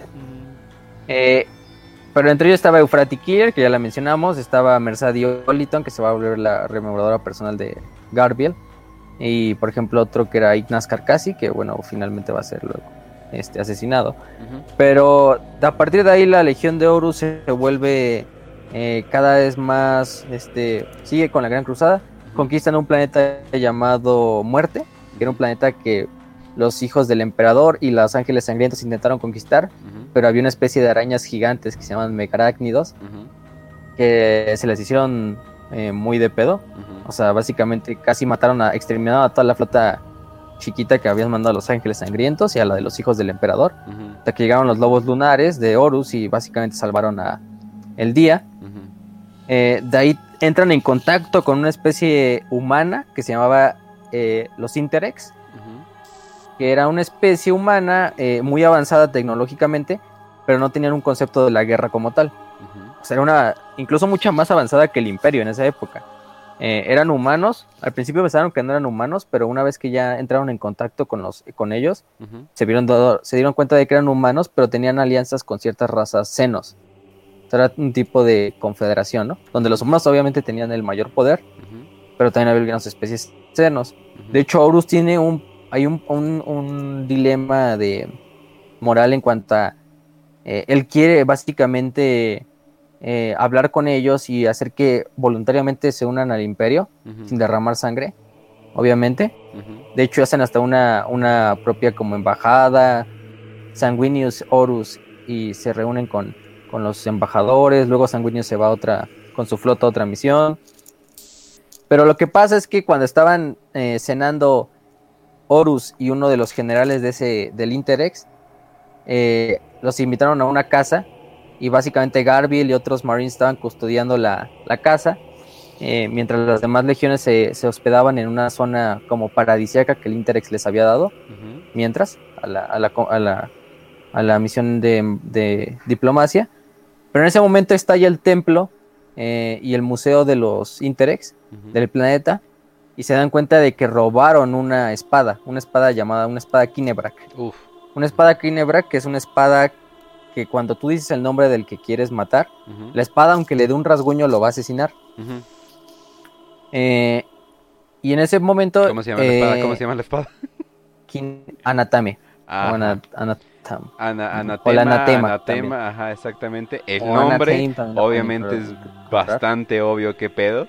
Obviamente. Games Workshop es muy obvio con sus nombres, eso me gusta. O sea, no me gusta cuando se vuelven demasiado como, hey, miren el nombre que le pusieron. Pues acaban de escuchar el planeta, ¿no? ¿Cómo se llama el planeta? Muerte. Muerte. sí. Pues bastante directo. Y pues sí, esta sería la anatema más importante. Esta espada deben... E, es el, uno de los instrumentos más importantes eh, cuando estamos hablando de la herejía de Horus. Pero esta tecnología nunca se aclara, ¿verdad? O sea, es como en... Se dice que la crearon una raza que de hecho se llama Kinebrak, que era una raza aliada de los Interex, estos humanos, que eran como una especie de gorilas, no sé, espaciales. Básicamente ah, así más o menos los describen. Era son como simios, son como simiescos así. Era Winston, como parecen gorilas pero macho perros. Oh, por Dios, ajá. De hecho, se unieron fácilmente a, a los Interex. Y en ese momento toda la misión diplomática se va al carajo, ¿no? Justo en la sala de donde están comiendo Horus y los demás embajadores del Interex, se hace un desmadre, se empiezan a disparar, Garbiel entra en combate contra uno de los comandantes del Interex y se da cuenta el comandante del Interex que los legionarios y Horus no saben nada del caos.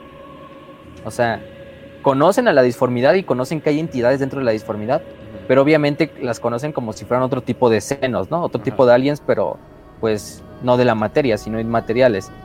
Em, Eran tan puros. sí, de hecho, los Intrex piensan que la propia Legión de Horus ya está como corrompida por el caos, porque hay que decir que los Intrex llevaban una guerra secreta contra el caos. Ellos ya conocían el caos, todas sus entidades, lo que podía causar, y llevaban una guerra contra ellos. Obviamente no se lo decían otras razas, pero cuando se dan cuenta de que ellos no conocen al caos, ellos piensan, no, pues estos güeyes ya están corrompidos eh, por, el, por el propio caos. Y aparte han, robado una espada, un artefacto ceremonial de nuestra, bueno, de nuestra confederación. Pero ¿quién creen que lo robó? Aquí entra nuestro calvo blanco favorito, Erebus. Ah, Erebus fue comisionado por Lorgar para eh, irse a la flota de, de Horus, que es la 63, y básicamente servir como un segundo consejero también, como un invitado de la Legión de los Portadores. Eh, al final del día, Erebus también impulsó muchas de las logias dentro de la Legión de Horus, en las cuales ya estaba Abaddon, Pequeño Horus, incluso Tarik, pero luego Tarik se sale, Erebus obviamente. Eh, lo que pasó aquí es que roban la espada, obviamente se deshacen todas las relaciones diplomáticas, eh, Horus junto a sus soldados, junto a sus astartes, se evacúan de, del templo y de la casa del general donde estaban cenando. Y de ahí se hace un salto temporal y se nos dice que no se sabe qué pasó con la guerra de los Interex, eso sí nunca se aclara en las novelas. Se dice que la guerra continuó contra el Interex, pero no se dice si finalmente los Interex fueron totalmente exterminados, conquistados o se les dejó ahí medio vivos para que viniera otra flota y los conquistara. Ajá, nunca se, nunca se aclara. interesante, es así de, bueno, ¿de dónde salió tanta tecnología? O sea, cómo... No, y además el concepto de que, pues no, no nos peleamos bien bien, cuando parece ser que todo el propósito de todas las cosas en la galaxia es desarrollar tecnología para poder matar mejor, o sea, es como que... De sí, de hecho era una... De ahí se basa de hecho, ¿Por qué otra razón Cuando decían la palabra guerra, los, los de la Legión, Sí, tiene razón. De hecho, cuando decían la palabra guerra a los, a los de la propia Interex, como el que les daba asco la, la propia palabra. Porque de hecho ellos usaban un lenguaje que era como, o sea, era un idioma hablado, pero lo acompañaban con una música. Entonces, mientras hablaban, un, músico iba poniendo su música y su tecnología no estaba enfocada a la guerra, porque pues básicamente no tenían Y hablaban con canciones, estás diciendo. Qué hermoso. Eran y aparte, o sea, tenían unas armaduras que eran como de centauro, que parecían, o sea, el güey que iba montado parecía un centauro. Tenían unas armas que eran como unos arcos de energía, que los astartes pensaban, ay, pues esas armas que han de ser ceremoniales, ¿no? Pero justo en la batalla nada más ven unas astartes como uno de esos dardos le traspasa todo el casco y la cabeza. No mames, se chingó la ceramita. Sí, o sea, y así un hoyo limpio, así perfecto en el, en el cráneo de, de las tartes. Que por cierto, buscando imágenes para. Ahorita que me, que me acuerdo, buscando imágenes para, para el intro y todo eso, que. Eh, terminé haciendo un semi-intro, no el intro que yo quería, pero bueno, hay otras hay otros programas de la herejía, entonces hay otra chance. Eh, Erebo se supone que significa. Se supone que es un dios primordial, que es la oscuridad y la sombra. Y se supone que, haz de cuenta, todos los espacios, o sea, tú puedes iluminar un cuarto completamente, pero siempre va a haber una esquina que se queda oscuro. Eso se supone que era la interpretación de Erebus, de que no importa qué pase, siempre en una pequeña esquina va a estar esto de Erebo. Y también porque cuando buscas Erebus, de hecho, te sale. Eh, o sea, a menos que busques Warhammer Erebus, que si buscas Erebus te sale eh, un pinche volcán. Es como que, ¿qué onda, no? Eh, pero es un volcán cubierto de nieve. Entonces básicamente lo que están diciendo es de que ese güey era un volcán cubierto de nieve, literalmente esperando el momento para hacer kaboom, pero mientras tú dices, ah, mira un monte, ¿no? Un monte bonito y de repente, madre santa, sale todo y se vuelve de los volcanes más activos que, que en Australia. Entonces, eh, utilizan toda esa eh, simbología para decir que Erebus desde las sombras estaba buscando el momento perfecto para hacer explotar todo. Inclusive yo le daría más eh, papel a Erebus como eh, el creador de la, herejía que mismo este Lorgar.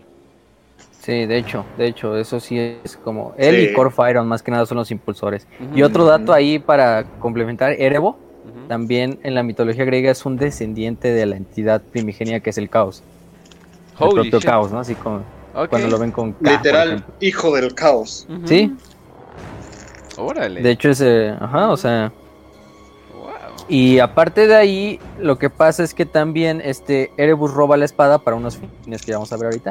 Y es, esa madre sí le pega de, lleno a Horus. O sea, se ve tanto su orgullo destruido, se ve así como que eh, incluso en, o sea, su fallo más grande de no poder incluso llevar la paz contra con los Interex. Y a partir de ahí le cambia algo así, se vuelve más como, pues, más, vamos a decirlo, orgulloso y también egocéntrico Ahí renombra a su legión los hijos de Horus. Ya no son los lobos lunares, los renombra los hijos de Horus. Eh, ese, ese título que le había sugerido el emperador, pero él se había negado al principio, porque decía, no, no puedo tener ese honor de llevar ese, de que mi legión lleve mi nombre, ¿no? Porque estaría como humillando a mis demás hermanos, ¿no? Pero en ese momento ya les pone los hijos de Horus. Y a partir de ahí tienen... Y algo importante que, está, que estabas mencionando, algo se rompió en él porque todo, o sea, de varios, o sea, de, o sea, la idea general era, llegas, impones eh, supremacía militar, dominas, unas dominas a un grupo de gente y ya dejas a güeyes que se encarguen del resto, ¿no? Y tú simplemente vas al siguiente, ¿no? Y él por primera vez así como, no, no voy a hacer lo que mi padre probablemente me diga que tengo que hacer, no voy a hacer lo que los demás. Voy a intentar un nuevo, una nueva manera. Y se rompe todo eso, se va a la verga por una pendejada aparte, o sea, sí, o sea, o sea, por, bueno, obviamente robaron algo sagrado para ellos, ¿no? Pero bueno, ¿no? Eh, total, ¿no? Entonces se rompe todo eso, entonces yo creo que él dijo, a la chingada. no, sirve, no sirve esta madre, solamente la supremacía militar, como siempre también ya estaba perdiendo cierta fe con el con la Gran Cruzada porque también estaba viendo lo mismo que ya dijimos de que la burocracia estaba tomando control del imperio y no los militares, no los astartes que se, se desgastaban en los campos de batalla a lo largo de la galaxia conquistando en el nombre de un emperador. También eso le caló, más o menos en esas épocas.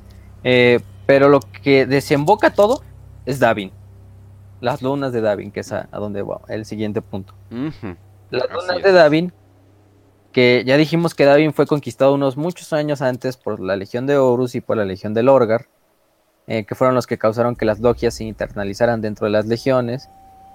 Y lo que pasa es que recibieron llamadas de que la luna de Davin, el gobernador que habían dejado, que se llamaba Eugantemba, que de hecho era muy amigo de, Horus, aunque él era un humano normal, era un, era un general, y lo dejaron como gobernador planetario de, de Davin.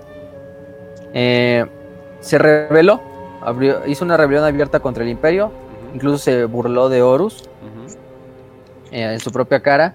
Y Horus, como un golpe de autoridad, fue a Davin. Obviamente, los indígenas de Davin estaban totalmente todavía unidos Hay otra cosa, o sea, yo creo que nada más porque estaba emputado en ese momento, pero cualquier otra persona hubiera olido el bait. O sea, hubiera olido. Eso es una trampa, güey.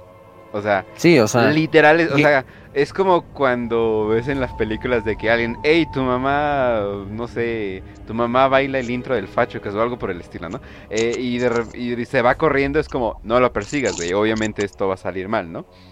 Y, Horus. Sí, pues, o sea, y aparte ahí ya podemos olerlo desde que. Hay que entenderlo. Horus estaba muy triste y enojado por sus últimos fracasos. Se entiende un poquito su desesperación. Sí, necesitaba como un golpe de autoridad para demostrar que.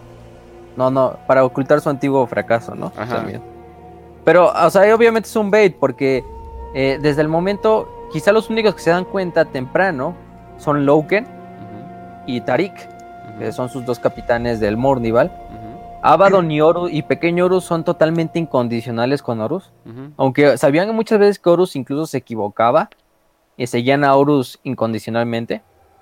No eran como Tarik y que tenían más, más como auto, este, como tenían criterio básicamente.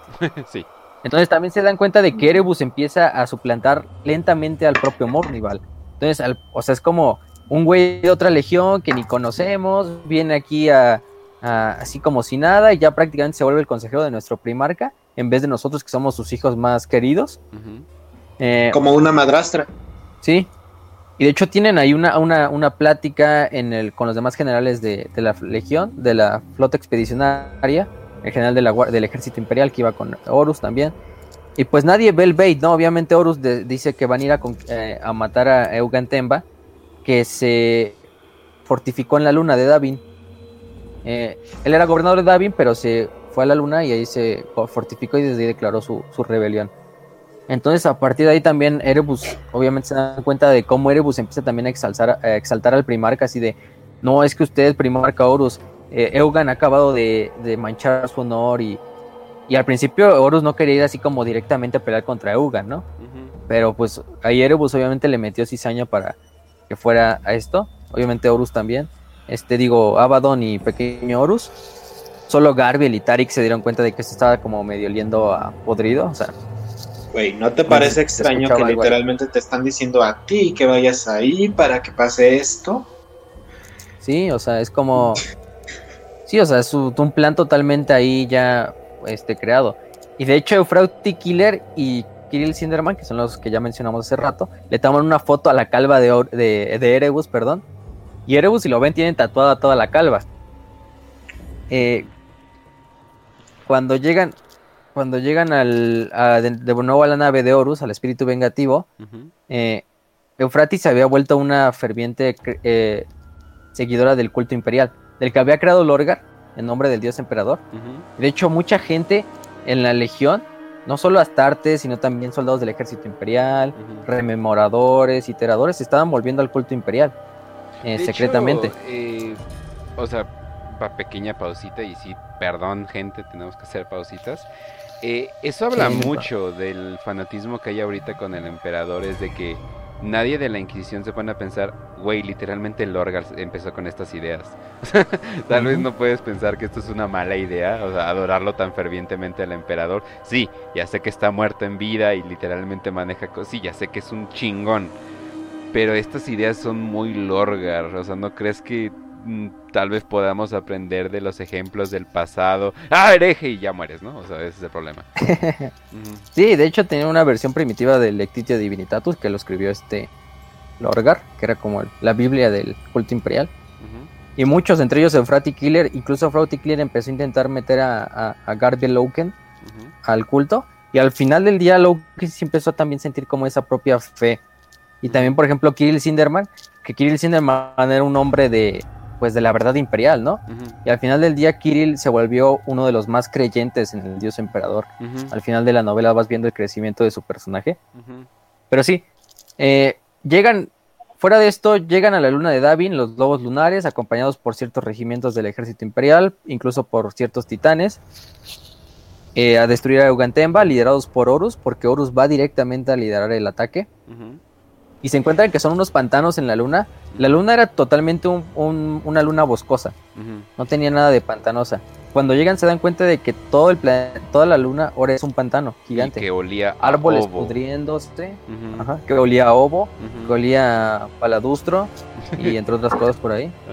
Em, pero sí, los, los árboles se pudren, le salen gusanos, incluso se dan cuenta de que hay ciertos cadáveres pudriéndose dentro de las aguas del propio pantano y de repente los cadáveres que están en el pantano empiezan a tomar vida y se dan cuenta que son ex miembros del ejército imperial que acompañaban a Ugantemba y empiezan a combatir tanto los del ejército imperial como los astartes contra los básicamente zombies.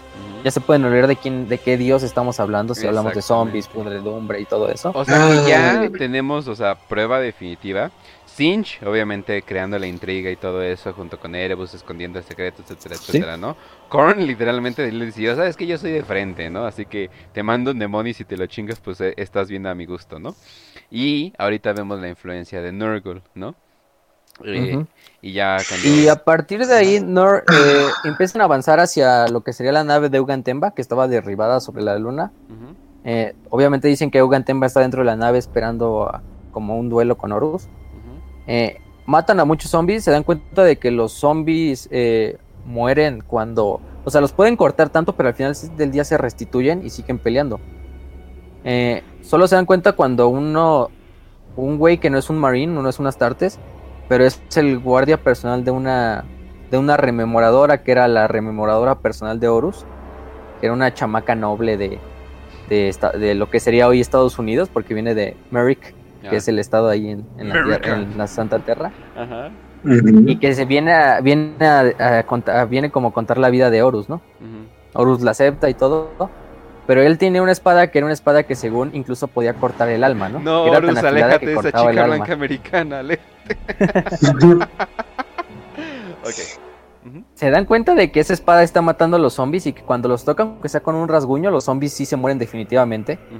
Porque es una espada que incluso se dice que corta el alma, ¿no? Entonces, pues ya se pueden dar una idea de, pues son entidades disformes. Son, aunque son zombies, están poseídos más que nada por un demonio menor. Y pues esa espada sí los puede matar. Pero a partir de ahí llegan a la nave. Eh, Horus entra a la nave junto a este pequeño Horus y este Abaddon deja a Garbiel y a Tarik afuera de la nave. De hecho, ahí se toma como. Igualmente, este oro ya le estaba tomando como un odio a Garbiel y a Tarik. Porque de hecho, Garbiel y Tarik sí de repente lo, lo contradecían. Porque obviamente le decían: Eso que está haciendo no tiene sentido, está mal.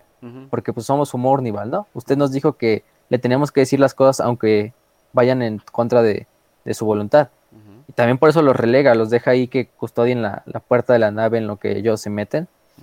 Horus se queda solo, eh, pelea contra unos cuantos demonios de Norgal, no sabe que son demonios obviamente, y llega al puente de la nave y se encuentra Eugan Temba, su antiguo amigo y gobernador planetario, y Eugan está en un estado totalmente hinchado, se está podrido, es un cadáver como de dos metros y medio ya. Eh, podrido casi, o sea, está hinchado incluso así como si estuviera relleno de agua y de matoso. Em, y pelea contra, contra Horus. Pelea, pero se da cuenta Horus de que él tiene la espada Kinebra, la espada esa que habían robado de, de los Interex, la Anatame, la Anatema, como quieren decirle.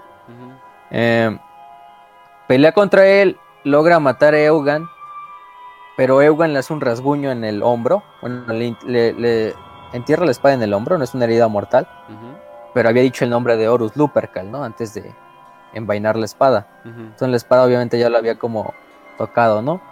Lo que pasa ahí es que mata a Eugan, Eugan se... En sus últimos momentos como que deja de ser controlado por la entidad que lo estaba eh, controlando en ese momento, valga la redundancia.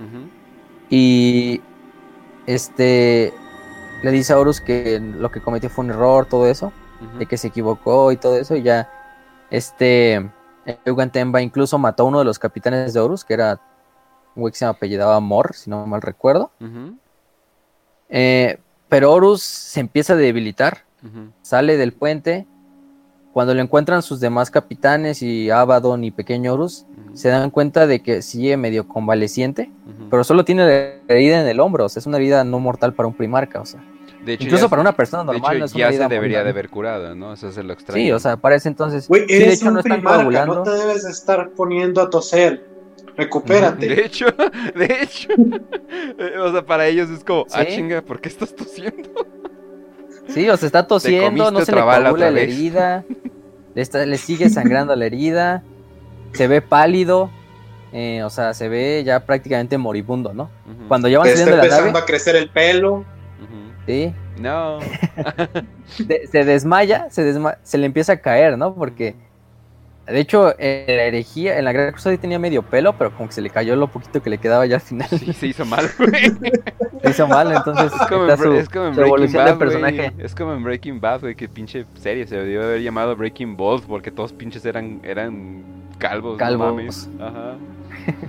pero sí, empieza a caer debilitado y se desmaya finalmente. Lo llevan corriendo al espíritu vengativo que es la nave insignia de Horus eh, los apotecarios de la legión no pueden curarlo, no saben lo que tiene. Incluso dicen que puede morir. Eh, cuando llegan a la nave, todos los rememoradores y la gente civil de la nave se queda viendo así porque les llegan obviamente los, rumores de que Horus estaba muriendo, ¿no? Y entonces en ese momento es cuando todos se reúnen en la plataforma de aterrizaje y todos los astartes empiezan obviamente con su primarca en una camilla, empiezan a correr así quitando a las personas, tacleándolas, incluso mataron como a 20 personas porque las aplastaron porque estaban en el camino, de tan desesperados que los astartes estaban intentando salvar a su primarca. Iba Horus, digo, iba Abaddon, pequeño Horus, Tarik, incluso Garbiel, y mataron así un buen de rememoradores, pero no, no accidentalmente, ¿no? Porque pues los taclearon, los aplastaron a, literalmente algunos. Sí. Bueno, imagínate que recibes el golpe de una camioneta de 3 toneladas. Sí. Sí, o sea, lo, obvio va a pasar. Eh, lo llevan ahí y llega Erebus con una maravillosa idea. Erebus dice, las tribus de Davin eh, utilizan tradicionalmente un método de curación. Quizás es nuestra única esperanza para salvar al primarca. Tenemos que llevarlo a Davin lo antes posible. Y la mayoría de los legionarios estaban en contra, ¿no? Bueno, no, la mayoría estaba más bien a favor. Este, Abaddon, Pequeño Horus, eh, todos los de la logia que eran otros capitanes también, no me acuerdo de todos los nombres, obviamente. Pero Galvier y Tarik, que están en contra, obviamente, ellos van a. Mientras los demás descienden a Horus, al planeta, para que lo empiecen a curar, Tarik y Galvier van y recuperan la espada que hirió a este. a Horus. Y es la, la anatema. La recuperan, la regresan a la nave. Les dicen que Horus fue llevado al templo de la logia de la serpiente, que Erebus les había recomendado para que lo curaran. Eh, obviamente le entregan la espada al apotecario de la legión para que la estudie. Eh, todo eso. Y en ese momento Erebus entra junto a los a la sacerdotisa de la logia al templo. Ningún Astartes puede entrar, solo pueden entrar los propios los sacerdotes, la sacerdotisa y Erebus.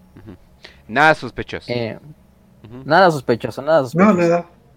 Y de hecho, o sea, llega Garville y Tarik y llegan con Abaddon y con Pequeño y le dicen, ¿qué están haciendo? O sea, no están dando cuenta de que Erebus literalmente nos está, hizo que pasara esto. Porque quiere decir que Erebus fue el que le dio la espada a, a, Temba, que era el gobernador. Eh, Erebus fue el que planeó toda la rebelión, obviamente, como ya se dan cuenta. El mejor puto doble agente de todo el universo de 40k. Sí, o sea, es que Erebus. Y literalmente hay primarcas que están diseñados para ser dobles agentes. Y este hoy se los chingó a todos. Pero a todos. Ajá. Y ya entran al templo. Y lo que hacen es que hacen un ritual donde invocan a cada uno de los cuatro poderes ruinosos. De los cuatro dioses del caos. Que por cierto ¿Cómo lo hacen? fue un ritual bastante ruidoso. O sea, en el sentido de que resonó mucho en el warp. O sea, este ritual eh, iba con un propósito y un propósito solamente, que era cambiar, o sea, cambiar de bando a Horus. Y pues digo, está cabrón, ¿no? O sea, pero tú dices, no, pues estás debilitado, estás mareándote, tienes una literal maldición, porque eso es anatema, es una maldición. O sea, tienes una literal maldición y pues sientes que ya, y aparte, traes la decepción que, que, acaba de pasar, ¿no? Ajá, y el ritual consistió en, un, en que mataron un acolito de la propia tribu de David. Eh, lo lo apuñala a otro de los acólitos por la espalda. La sangre derramada representa Korn. La traición por la espalda, obviamente, representa Sinch. Pero aparte, el acólito antes de eso había fornicado con un, cerdo enfermo. Ah, yo dije con un Obviamente representando a Slanesh y a Norgol al mismo tiempo. Entonces ya ahí estás invocando a los cuatro dioses de cierta manera. Con la sangre, con la traición, con la fornicación del cerdo y con el la con la propia enfermedad del cerdo. Sí, eh, bueno, también no creo que quieras seguir vivo después de haberte follado un cerdo, ¿sabes? Enfermo, y aparte ahí con, no sé, Se te está cayendo el pito así. este... Ah, mejor mátame. No, es como que digas, ¡ay, me cogí un cerdo! Pues no. No, no es algo que te sientas orgulloso. Pero Oye, sí... mijo, ¿y de qué se trata el jueguito que andas jugando? Pues mire, para invocar a los cuatro dioses del caos. Voy a poner a mi Max Steel a... Pero sí. Lo, también lo que hicieron los sacerdotisas fue hacerlo, poner a Horus en el centro de un, de un, de un esquema que era la, básicamente la estrella del caos. Erebus, en ese momento, eh, accede a que la sacerdotisa le corte el cuello y se muere Erebus se muere en ese momento, pero es para que el espíritu de Erebus pueda interaccionar con el de Horus dentro de la disformidad. Ajá, sí, o sea, este, este, era el plan. Obviamente Erebus va a revivir. Sí, ajá. Ya estaba más pues, entregado al caos que nada, ¿no? Entonces, como que ya era bastante obvio de que pues, su alma ni siquiera era su alma, ¿no? Entonces, mataron un mataron un cascarón básicamente, ¿no? Sí, Erebus entra a la mente de Horus a través de un recuerdo de un capitán que se llamaba Jastur Sejanus, que era un capitán muy querido de los lobos lunares de su legión. Obviamente es Erebus usando una, una como máscara en la disformidad para parecerse a él. Obviamente Horus no se da cuenta y lo sigue dentro de la disformidad de sus pensamientos. Ve, por ejemplo, un prado que básicamente es un prado bonito y al tiempo se va a convertir en una ciudad industrial. Cuando estaba pasando por eso me dio mucha eh, reminiscencia, reminiscencia, no sé si sea una palabra en español, Dios mío, de... de Dante y, o sea, de los tres libros de Dante, o sea, de El infierno y todo eso. O sea, se me hizo muy parecido a como este era como el Virgilio trayéndolo de acá para acá y enseñándole qué iba a pasar. O, o, de hecho alguien me comentó, no, más bien parece como los fantasmas de Navidad. pero, pero algo así, o sea, algo así como que todo un show planeado, planeado para enseñarle para que el güey diga, hey, joven, ¿qué día es? El día del caos. o algo le muestra le muestra unos cuantos futuros, le muestra cómo el imperio se va básicamente convertir en una teocracia. Ve, ve las estatuas del emperador como si fuera un dios en un planeta. Ve las estatuas de los demás primarcas, pero solo ve a ocho de los, digo a nueve de los, de los 18 primarcas. Y se da cuenta de que él no está entre ellos, ¿no? También ahí le empieza a manifestar de que no, el que el emperador lo único que quiere es ascender a la divinidad por eso los dejó aquí abandonados. Y el eh, pedo, el gran, gran, gran pedo de esto, es de que cómo haces creer a que una persona crea una mentira. Le, se, la, se le echa salecita de verdad, ¿no? O sea, le echa, o sea, se lo partes con una verdad. Lo que están diciendo es completamente verdad. O sea, sí, el imperio... Sí, o sea, básicamente Erebus le está mostrando el futuro. Sí, o sea, el imperio va a decaer completamente en una teocracia enferma, eh, va a ser un asco... Va a haber esclavos por doquier. Va a haber un asco burocrático, etcétera, etcétera. No sabes cómo es la línea para sacar una placa para tu coche, no, no tienes idea, es un horror, etcétera, etcétera. No tienes idea de lo que es conseguir un coche. sí, o sea, sí, o sea, totalmente verdad, pero es por las acciones que él haría. O sea, le está enseñando la verdad si él logra eh, eh, voltear a Horus. O sea, eso es lo genio, eso es lo genio de ese cabrón de fue Como un, fue, como un, oye, ¿tengo que ver con esto? No. ¿Por qué preguntas eso? ¿Estás escuchando a alguien por ahí? Sí, y aparte de eso también le muestra una visión obviamente manipulada del pasado, eh, donde Horus se ve en los laboratorios del emperador debajo del Himalayas y ve las cápsulas de los bebés primarcas, ¿no? Claro. Y, o sea, obviamente está, está eh, mal la, la, la, visión y obviamente le dice, no, es que el emperador solo los está utilizando a ustedes como instrumentos para alcanzar la divinidad, que es su plan, por eso nunca se los contó. Por eso ahorita en Terra él está trabajando en alcanzar la divinidad. Y ahí es donde está la mentira, ¿no? O sea, te enseñan una verdad y lo, la mentira. Y le muestra ese primer momento en donde el, emperador básicamente lo que hace es como aventar a los primarcas por la galaxia, ve las cápsulas de cada primarca, eh, incluso ve la suya y ve al pequeño bebé Horus ahí moviéndose. Que en el tiempo donde salió esa novela eh, todavía era canon que los poderes del caos eh, hicieron eso como venganza, ¿no? Y como que no se, explica bien, ¿no? O sea, como que no se explica bien, o sea, no se sabe qué pasó exactamente. Y ya luego, de hecho, se decía en el antiguo canon que Argel Tal había viajado en el tiempo cuando viajó al ojo del terror y él había dispersado a los primarcas dentro del. No, por favor, no dentro No mames, es cierto. Por favor, no regresen con viajes este. en el tiempo en este universo, por favor. Sí, pero lo bueno es que ya desecharon eso y ya el nuevo canon ya a mí no me gusta nada eso de viajes en el tiempo. No, es, que no me cagan, me cagan cuando, la, cuando le meten eso. Sí, Hello Endgame de Marvel, o sea, sí, sí, sí, o sea... No, no hagan eso, por favor, no, no, no. O sea, no, me molesta que revivan personajes, pero sí me molesta cuando eh, eh, empieza a sonar la música de Volver al Futuro y ya arreglan todo, o sea, como que sí es como que medio culero. Ajá. Pero ah, sí. Qué bueno. Entonces podemos seguir con el pinches viejas que es el canon actual, ¿no? Ajá, y al final de eso, hay que, aquí matamos dos pájaros de un tiro. En ese mismo momento, Magnus sabe que algo está saliendo mal, porque eso es el psíquico más cabrón después de Horus, del emperador, y quizá incluso arriba de Malcador, ahí lo podemos debatir. eh, y lo que hace es que hace un ritual en Próspero con todos sus legionarios. Obviamente ya sabemos que la Legión de los Mil Hijos está totalmente en el esoterismo y incluso en el conocimiento de los poderes prohibidos que ellos no sabían que era la disformidad, pero y era literalmente prohibido, para que si no se acuerdan, eh, hubo un consejo de, los primarcas y el emperador y dijeron ya no más meterse en el warp. Y ya no más brujería. Y Horus dijo, pero Magnus...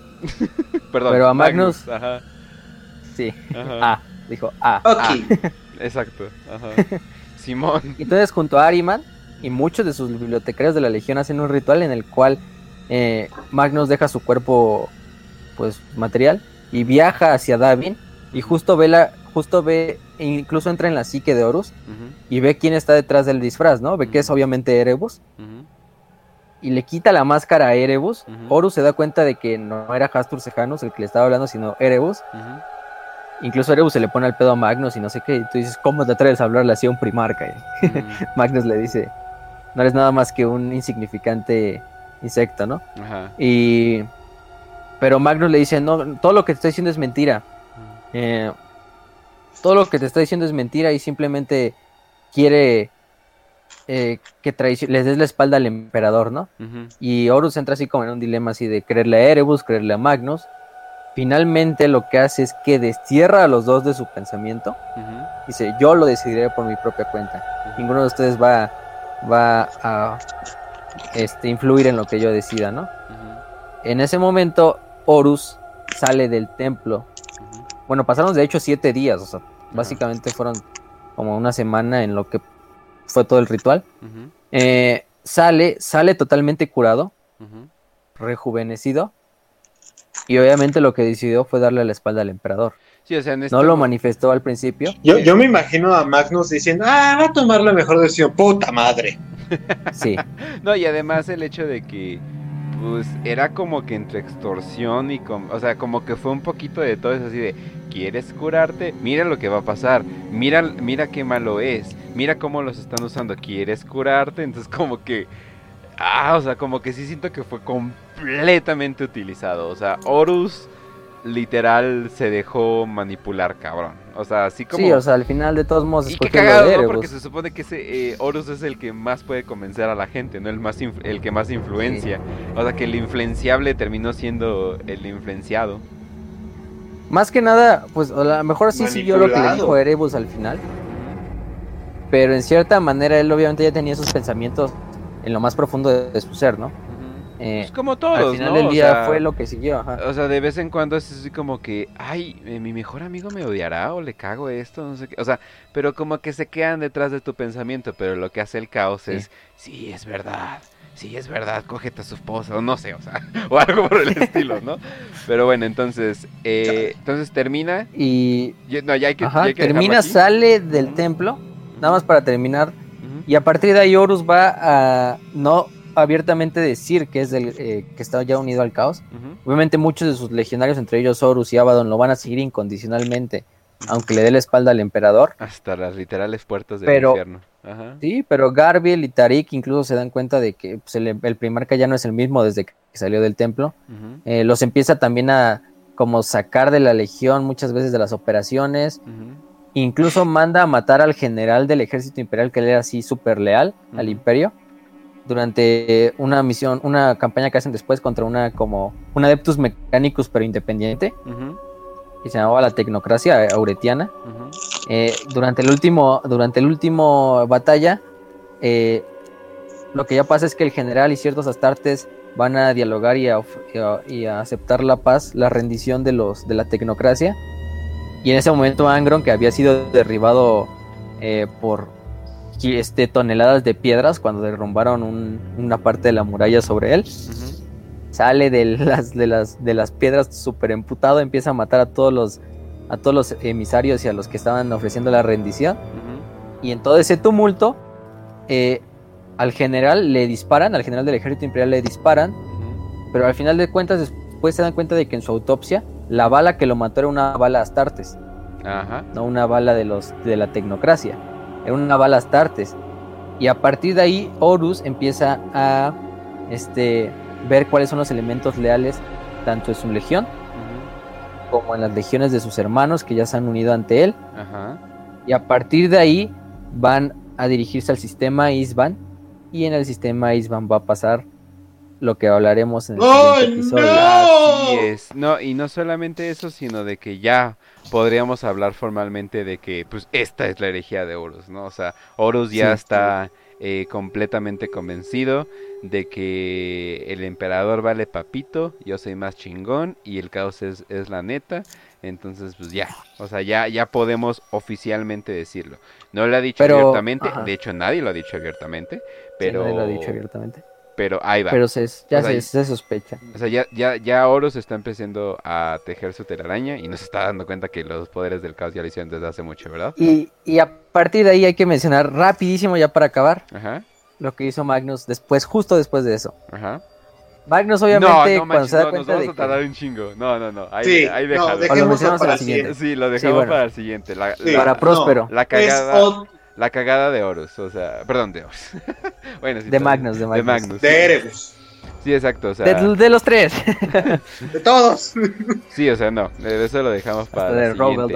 Híjole, ¿qué podemos hacer ahora que no tenemos contenido? Ah, pues, ¿qué creen ustedes? Nos pueden dar contenido todas las semanas preguntándonos en las 5 de 5 las preguntas que quieran, de lo que quieran que tenga que ver con Warhammer, porque ya les hemos dicho que el Facio ya va a abrir su OnlyFans, entonces ya, ya pueden dejar de preguntar. Ok, entonces siguiente. Buah. este. Bueno, la primera nos la hizo este Fernando Trujillo, que un saludo a Trujillo, nos acompañó en el, episodio pasado, un episodio muy, muy ameno, muy, muy épico, la verdad. Y nos dice, para ustedes, ¿quién de los primarcas sería un sucesor ideal para el dios emperador? O sea, me refiero a que tome el trono y gobierne el imperio. ¿Tengo que decirlo? A ver. Pues ya, ya que estás aquí, ya. Rogal Thor. Pues vamos a terminar diciendo nuestros favoritos, sí. Obviamente. Vulcan. que hagan un triunvirato. Mm, ¿Quién será? Ah, Yo Pero no sé. Mira, antes de la herejía, el candidato mejor, obviamente, era Horus, pero si hablamos nada más de los leales, sanguíneos. Pero pues Sanguinius está muerto, ¿no? y de hecho, Sanguinius fue como un, como un emperador de facto en la herejía de Horus, cuando se incomunicó el, el imperio, y de hecho Gilliman fundó el Imperium Secundus. Vamos a hablar en unos episodios, todavía falta mucho para eso, pero Sanguíneo se volvió básicamente un emperador mientras interino, un emperador interino. Eso es lo que se convirtió. Digo, pero ya después. No voy a mencionar el hecho, mi teoría de que Magnus está fakeando, pero en realidad no está sirviendo al caos, eh, sino que el caos le está sirviendo a él, pero no voy, a, no voy a mencionarlo, pero estoy completamente de acuerdo. Eh, Gilliman, eh, obviamente, excelente líder que pones eh, eh, en ciertos lugares, pero no tiene ese cachao que, que tiene Sanguinius. Sí, no tiene ese carisma, por ejemplo, o Horus también. Ajá, sí. porque no tiene las alas. Horus quizá no tiene la, la, visión estratégica ni la visión este burocrática de Gilliman, pero pues lo supera en carisma como, como nadie, ¿no?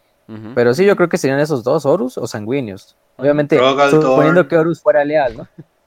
a ver, ¿por qué Rogaldor? Un imperio basado en Rogaldor. Todo el mundo así de, bueno, es la hora de celebrar a Rogaldor, todos díganlo, muy bien, sí. Muy bien, está acabado eh. la celebración a Rogaldor, bueno, continuemos. Sería la mejor burocracia, ¿te das cuenta? Es literalmente, llegas, mm, aquí está tu papel, vete, adiós, gracias, bye. Sería algo así sin tanto desmadre. Pues sí. No, eh, además de que, güey. Sería directo. Mantuvo totalmente bien todo su pinche planeta por tantos años. Y además, además, no solamente eso, lo administró y le cagaba administrar. De hecho. Y se le ven muy bien, y se le ven muy bien las mochilas rosas, la neta. O sea, súper. de Hello Kitty. Sí. Sería el desayuno nacional del imperio. Bueno, multiplanetario del imperio. Tres, litros de coca, dos conchas y un bolillo. Excelente. Excelente. Bueno, la, la, siguiente, este, dice... Bueno, esta ya la respondimos, pero viene acompañada de otra que no hemos respondido. Horus Lupercal nos pregunta eh, ¿Cuál es su opinión acerca de que existe un universo cinematográfico de la herejía de Horus? Esa ya la respondimos. Pero la que nos dice es de qué opinan de los cómics que sacó Marvel. Ah, yo creo que se refiere a los últimos, ¿no? Sí, no los, he leído, no los he leído, sí, cierto. Yo los empecé a leer, pero nada más los leí como unas cuatro páginas porque estaba ocupado. Sí, pero está muy bueno, la verdad. ¿Neta? Híjole. Wow. O sea, el, o sea, el, estilo artístico yo creo que le podrías meter algo más de, de, Green Dark, o sea, por ejemplo, no está muy colorido. Sí, está muy colorido.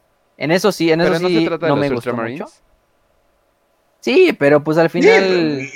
pero, pues, pero también dan buenas eh, historias. Bueno, sí, o sea, te entiendo completamente. Yo creo que esto es un intento de Marvel de agarrar franquicias como lo están haciendo con League of Legends, que agarran y como que toman ciertos derechos de, de o sea, derechos de cambiarle ciertas cosas. Y pues una de ellas obviamente es que, bueno, pues estamos hablando de los Ultramarines, ¿no? Entonces vamos a hacer todo brillante y todo así. Me imagino, o sea, esto es una teoría, de que cuando pues, lleguen con otros... colores. O sea, me imagino que cuando lleguen a otros, pues ya la van a hacer la paleta un poquito más oscura o algo por el estilo, ¿no? Me imagino, es mi teoría, pues. Pero, por ejemplo, está así, o sea, de gore y de sangre, eso sí no nos falta, obviamente, es Warhammer, no puede haber Warhammer sin, sin nada de eso, sin violencia eh, exagerada. Eh, otra cosa, yo no soy muy fan de los cómics, no soy mucho de leer cómics, eh, pero pues este tampoco por eso yo creo que tengo como mucho autoridad para hablar de cómics, pero a mí por lo menos en lo que en lo que leí me gustó y además he escuchado buenas buenas reseñas porque no me acuerdo quién es el escritor principal. Déjame lo pongo, es creo que este es alguien que sí tiene buena, buena referencia ahí en, Marvel. No, no, sé si. Creo que es un güey que se llama Kieron Gillen. Mm. Y Jason y el arte es para Jason Burroughs. Mm. Que Jason Burroughs creo que ha ah. trabajado también en.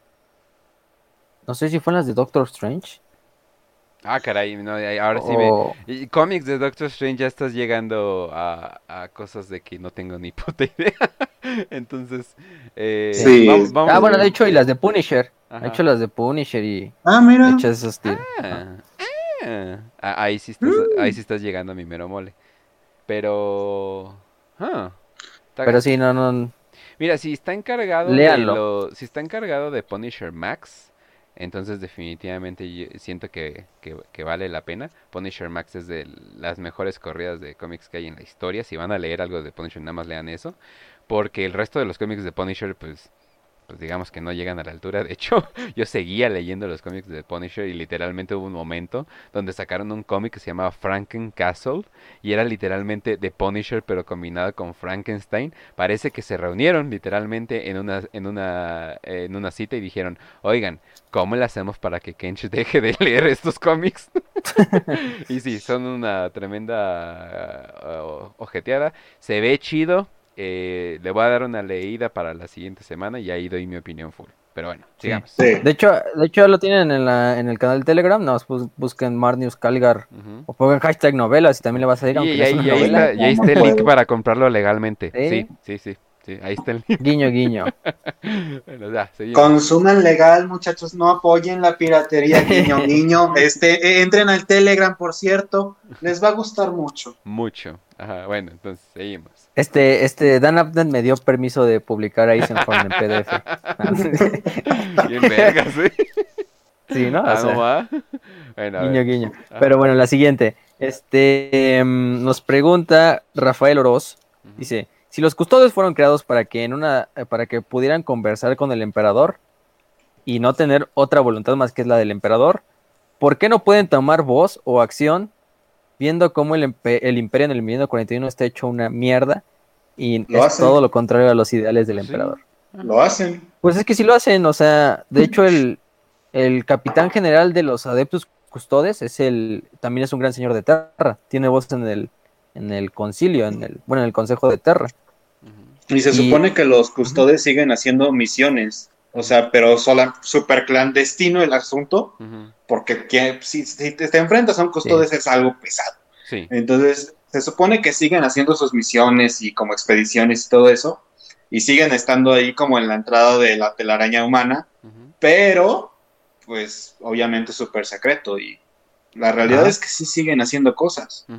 Sí, además, o sea, aunque son 10.000 custodes, ya sabemos que los custodes están bien OP, pues tampoco pueden hacer mucho contra una burocracia gigante que no solo maneja a los ejércitos, millones de ejércitos de la humanidad, sino también incluso a, las demás, a los demás capítulos de Astartes. Exacto. O sea, sí tienen voz, pero hasta cierto nivel. Obviamente en el Palacio Imperial, dentro, es lo que se diga que hagan ellos. O sea, ellos son la autoridad máxima dentro del palacio. o sea, con un millón de planetas. Ubicas estos rucos de 700 años, ellos son los que mandan aquí. Oye, ¿por qué huele a pañal cagado? Pero bueno, sí. Eh, completamente. De hecho, no, sí, o sea, aparte ah, del, o sea, no van a poder manejar un millón de planetas y las amenazas senos y el caos y, o sea, no, no se puede. Sí, sí, no.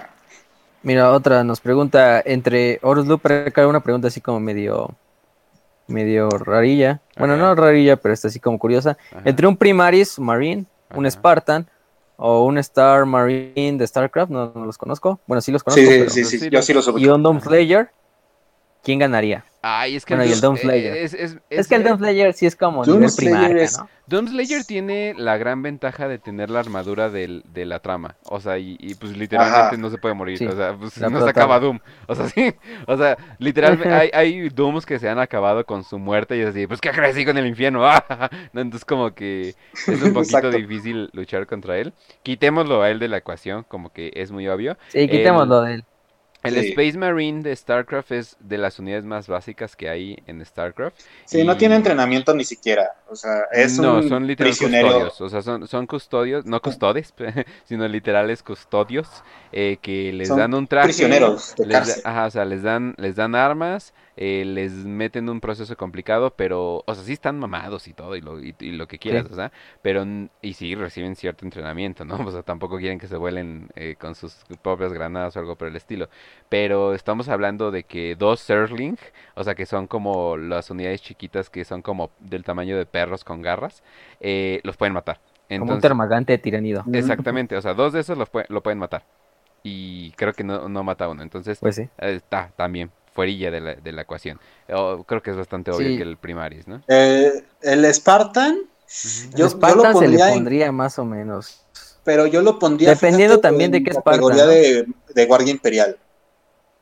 Porque simplemente la, táctica de Spartan es, es táctica, no es ir directamente y aunque te corten un brazo puedes seguir peleando. No, es literalmente el Spartan va a formular una estrategia de Halo, ahí va a ver cómo puede formular una estrategia para llegar a un lugar, hacer infiltración, hacer sabotaje, disparos, todo este desmadre, y se va, o sea, eh, como que su estrategia de guerra no es ir directo con una espada, sino es sabes que este oponente es más... Es más un soldado, no sé, un especo. Ajá, está al grado de guardia imperial de élite. O por ejemplo de un Tempestus Zion, de, la guardia imperial. Ándale, ajá, sí. Pero, sí, bueno, de un Space Marine porque, güey, es un semidios, si lo pones a un Space Marine en el universo de Halo y lo tienes al lado de un semidios, güey. Sí. Sí, o sea, el, incluso el Spartan creo que mide como 220 Sí. O sea, le llega más o menos como a lo que sería la barbilla al Space Marine. Estamos hablando de... y no solo en altura, sino en fuerza. Y aparte el Spartan, aunque sí tiene implantes y todo eso, obviamente no tiene un segundo corazón, ni escupe ácido, ni... Pero bueno, si hablamos ya tipo, no sé, si pusiéramos al Master Chief, eh, yo creo que si el Master Chief sí lo ponemos como yo, bueno, yo que soy fanboy de Halo eh, desde siempre, o sea, yo lo pondría al nivel, por ejemplo, de un capitán. Obviamente no de un primarca ni nada de eso, pero sí, además hay una cosa aquí. Capitán. El Spartan ha matado tantos senos que no sería enemigo del imperio, sería amigo del imperio. Sí, o sea, sería como una fuerza especial, ¿no? Que tienen la, la Guardia Imperial acá toda mamona, acá como como los fuerzas especiales de, de Krieg o de Cadia o algo así, o, unos güeyes de Katachan, o sea, sería así como, no mames, estos güeyes son bien chingones, ¿no? Pero pues es que esa es la cosa con Warhammer, ¿no? Todo está OP, ¿no? Entonces... Exacto. Eh, y eso, y eso comparándolo a un Space Marine normal. Y la pregunta va hacia un Primaris, entonces un Primaris todavía es más que un Space Marine. No, no, dos, puntos de, dos puntos de salud, papá, no puedes vencer eso. Y aparte mide como 20 centímetros más que un y además tiene dos órganos extra que el marín normal no tiene. Sí, no, eh, eh, o sea, eh, no somos los primeros en que Es que las, las escalas, las escalas sí están como muy, uy. Exacto. Si compra, siempre que Warhammer lo compras con todo tu universo de ciencia ficción va, va a ganar Warhammer, eso sí, no hay duda. Sí, o sea, no. Warhammer es ridículo. Ajá. Llega al punto de ser ridículo en OP. Exacto. Hay que entender eso. Nunca lo compares con otro. Es ridículo. Sí, literal. Y dice, y la última, nos pregunta Levi Veros. Es una pregunta rápida. ¿Va a haber un programa o una cápsula dedicada a los custodes? Mm. Tiene que haber. ¿No estaría mal un programa de custodes en medio de todo este mar de la herejía? Sí, yo creo que eso es lo que, lo que vamos a hacer durante este mar de la herejía, como lo hicimos con los, las especies senos. Pero en vez de ser, obviamente, senos, vamos, yo creo que le iríamos como con instituciones del imperio, ¿no? O sea, Guardia Imperial. No, y además serían como programas relax, o sea, que podemos tener tal vez para tal vez para grabar y poner en Navidad o algo por el estilo, ¿no? O sea, como que cosas de una horita y llevársela relax. Eh, bueno, eso dijimos de. Bueno, eso dijimos en los de los senos y nos llevamos dos horas diez. Pero bueno. O, cuando. Bueno, es que Trujillo es toda una joya, entonces, pues sí, es como. Sí, ese, ese era, obviamente se tenía que llevar más. Sí, o sea, pero sí, no, sí, definitivamente vamos a hacer uno y ahorita que tú nos dices, pues definitivamente lo vamos a considerar todavía más. Eh, obviamente, eh, para los que, para los del iBooks y los del bla bla bla, eh, no se extrañen si en diciembre, como desaparecemos unas dos semanas, no se preocupen, nada más estamos de vacaciones, pero vamos a volver con todo, no se estresen. Y en... Pueden vivir sin Warhammer dos semanas. Sí, o escuchen los episodios. Tienen demasiado contenido en internet. Busquen memes. Sí, y por cierto, eh, muchas gracias a todos los que se mudaron con nosotros a Anchor. Definitivamente eh, me agradó todo eh, cómo va creciendo el canal ahí. Un saludo al compa romano. sí, no mames. Si, si tú nos estás escuchando ahorita de Romania, dinos, ¿qué pedo? te fuiste con, te fuiste con la güerita, estás viviendo en campos de maíz con una laptop y ahí nos estás escuchando. O sea, neta, neta, yo sí de, what the fuck, ¿por qué hay un güey de Romania escuchándonos, no? Pero bueno, total. Sí, ya sé. Eh, pero bueno, el sueño, ¿no? Pero entonces, em, eh, también nos pueden escuchar, ya lo había mencionado, en iBooks, en Anchor, nos pueden escuchar en YouTube, en vivo en D-Live todos los lunes a las 7 eh, GTM5. Eh, por si están en España o, en cualquier otro lugar. También veo que gente que hay de Colombia escuchándonos, entonces sí, sí no, ahora sí que bienvenidos. y también em, nos pueden escuchar en híjole, Google Podbreaker, Google Podcast, quién, sabe qué cuánto chingadera nos metió Anchor, pero definitivamente, ah sí, también ya estamos en Apple, en Apple Podcast, no tengo idea cómo pasó, pero, pero pulgar arriba, definitivamente, estoy haciendo el pulgar arriba IRL, así que todo muy bien, y pues ahora sí que pues dejen sus comentarios, eh, califiquen bien el podcast ya que eso nos hace crecer.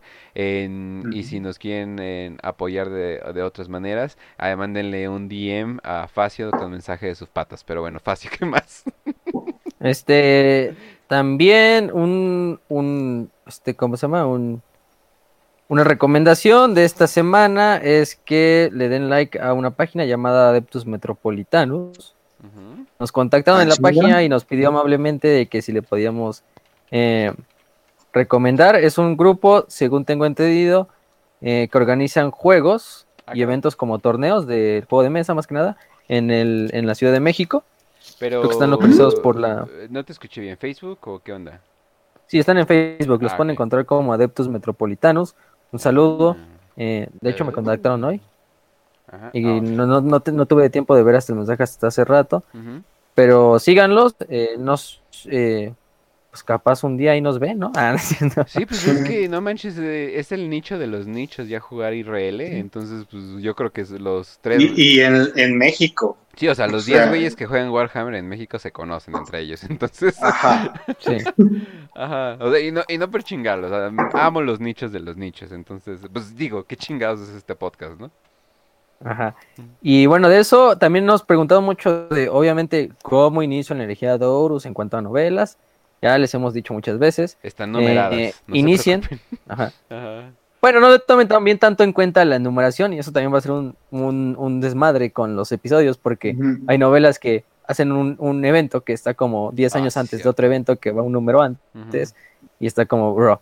Pero eh, más que nada, lean las primeras cuatro novelas, ya les dije, la de Horus, Señor de la Guerra, Falsos Dioses, Galaxy en Llamas y La huida de la Eisenstein. Y también Fulgrim pueden leerla, porque habla de Isban. Sí, eh, hay, muchos, hay muchas cosas importantes en el trasfondo que ocurren en Fulgrim. O sea, literalmente es como lo que tiene la información vital de la herejía está en Fulgrim. Y aparte ven la caída de uno de los primarcas que tiene como su caída más como escrita, que es Fulgrim, porque, o sea, hay otros primarcas que no, su, su caída no está así como muy, muy contextualizado. Obviamente ya sabemos por qué se unieron a Horus, pero Fulgrim es quizá el que más tiene como una justificación y lo pueden ver en su novela de Fulgrim. Y a partir de ahí ya se pueden ir leyendo las que le gusten, no sé. Si te gusta, por ejemplo, los Adeptus Custodes, te puedes leer la de Señor de la Humanidad, que es como la treinta y tantos, no cuál era. Igual. O si, te gustan Los Ángeles Oscuros, te puedes leer la de los descensos de los ángeles, o Los Ángeles de Caliban, o algo así, por ejemplo. Igual, si les interesa demasiado y quieren irse a un punto exacto de quiero saber cuál es este primarca, quiero saber cuál es este esta tropa, pues, busquen o el Lexicanum o pueden irse a la wiki de Warhammer en español. Sí. Literalmente está lleno de páginas que están escritas muy bien.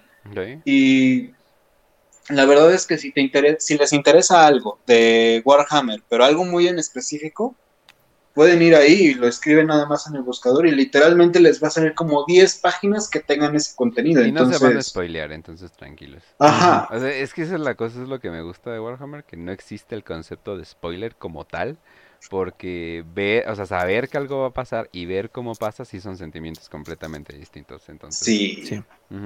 y... De hecho, si saben inglés, pues lean el Lexicanum y si saben, eh, pues obviamente si no saben inglés, pues pueden escuchar la, la, wiki en español. Pero si sí saben, les recomiendo obviamente el Lexicanum. La wiki en inglés es más que nada un copy-paste del Lexicanum. Y el Lexicanum resume súper bien eh, cualquier personaje, cualquier evento incluso te ponen las fuentes de qué novela y de dónde se salió esto específicamente. Y de ahí ya pueden, no sé, si les gustó eh, la peregrinación del Orgar, eh, ya, ya hasta le sale capítulo de El primer hereje, capítulo 4, capítulo 5, capítulo 6. Te dan así. Está citado como si fuera trabajo universitario. Sí. de hecho, alguien, yo, alguien yo creo que intentó alguna vez así, a ver si acepto mi tesis. ¿Por qué Warhammer 40k es? ¿Por qué Erebus es el verdadero protagonista de Warhammer? ¡No! Tesis, de psicología de Juan Pérez. para el grado de licenciado en psicología. Entonces, gente. Eh, la manipulación vista desde Warhammer. Entonces, gente, mucho gusto de, estar haciendo este programa. Le vamos a seguir con todas las ganas del mundo. Y pues ya saben, de vez en cuando va a haber un episodio especial, pero no se preocupen, vamos a seguir con todo lo de la herejía. Pero créanme, es un chingo, entonces no se preocupen. vamos vamos con tiempo. Y pues el siguiente episodio también va a estar muy bueno dejen que la galaxia arda. Uf, entonces va a estar muy bueno. Eh, no, no, no digan de dónde la referencia. ¿Cómo nos despedimos, Facio? Eh, gente, eh, ya saben dónde nos pueden encontrar. A mí en arroba Facio Eternum. Bueno, Facio-Eternum. A Kench en arroba VoxPopuli22 en Twitter. Nuestros DMs están abiertos para cualquier duda. e igual pueden comentar en YouTube. A Raz lo pueden encontrar en su Raz Podcast en YouTube y en Anchor. cada domingo, ¿no, Raz? Sí, eh, ayer tuve unos problemas, pero yo creo que este domingo ya puedo sin problemas. Ok, perfecto. Eh, sí, ya saca unos muy buenos podcasts, se los recomiendo mucho, obviamente. Em, y también nos pueden seguir, obviamente, en Facebook, que siempre ponemos ahí los avisos. La mayoría de los avisos se ponen ahí en Telegram, eh, por si va a haber un nuevo horario, ya sea un nuevo episodio, de qué se habla en el siguiente episodio. El post para que pongan sus preguntas de las 5 en 5. Ya también se puede comentar en el canal de Telegram. Sí. Eh, eso es importante. En el último icono, que es un globito de comentario, y pueden ponerle y ahí pueden comentar si tienen una pregunta o algo. Así es. Eh, en el canal de Telegram. Y pues, eh, sin nada más que decir, espero que les haya gustado este primer episodio de esta travesía que nos va a llevar bastante, pero que vamos a disfrutar todos en el camino, que es la de Horus. Y pues, sin nada más que decir, salud y victoria y que el emperador los acompañe.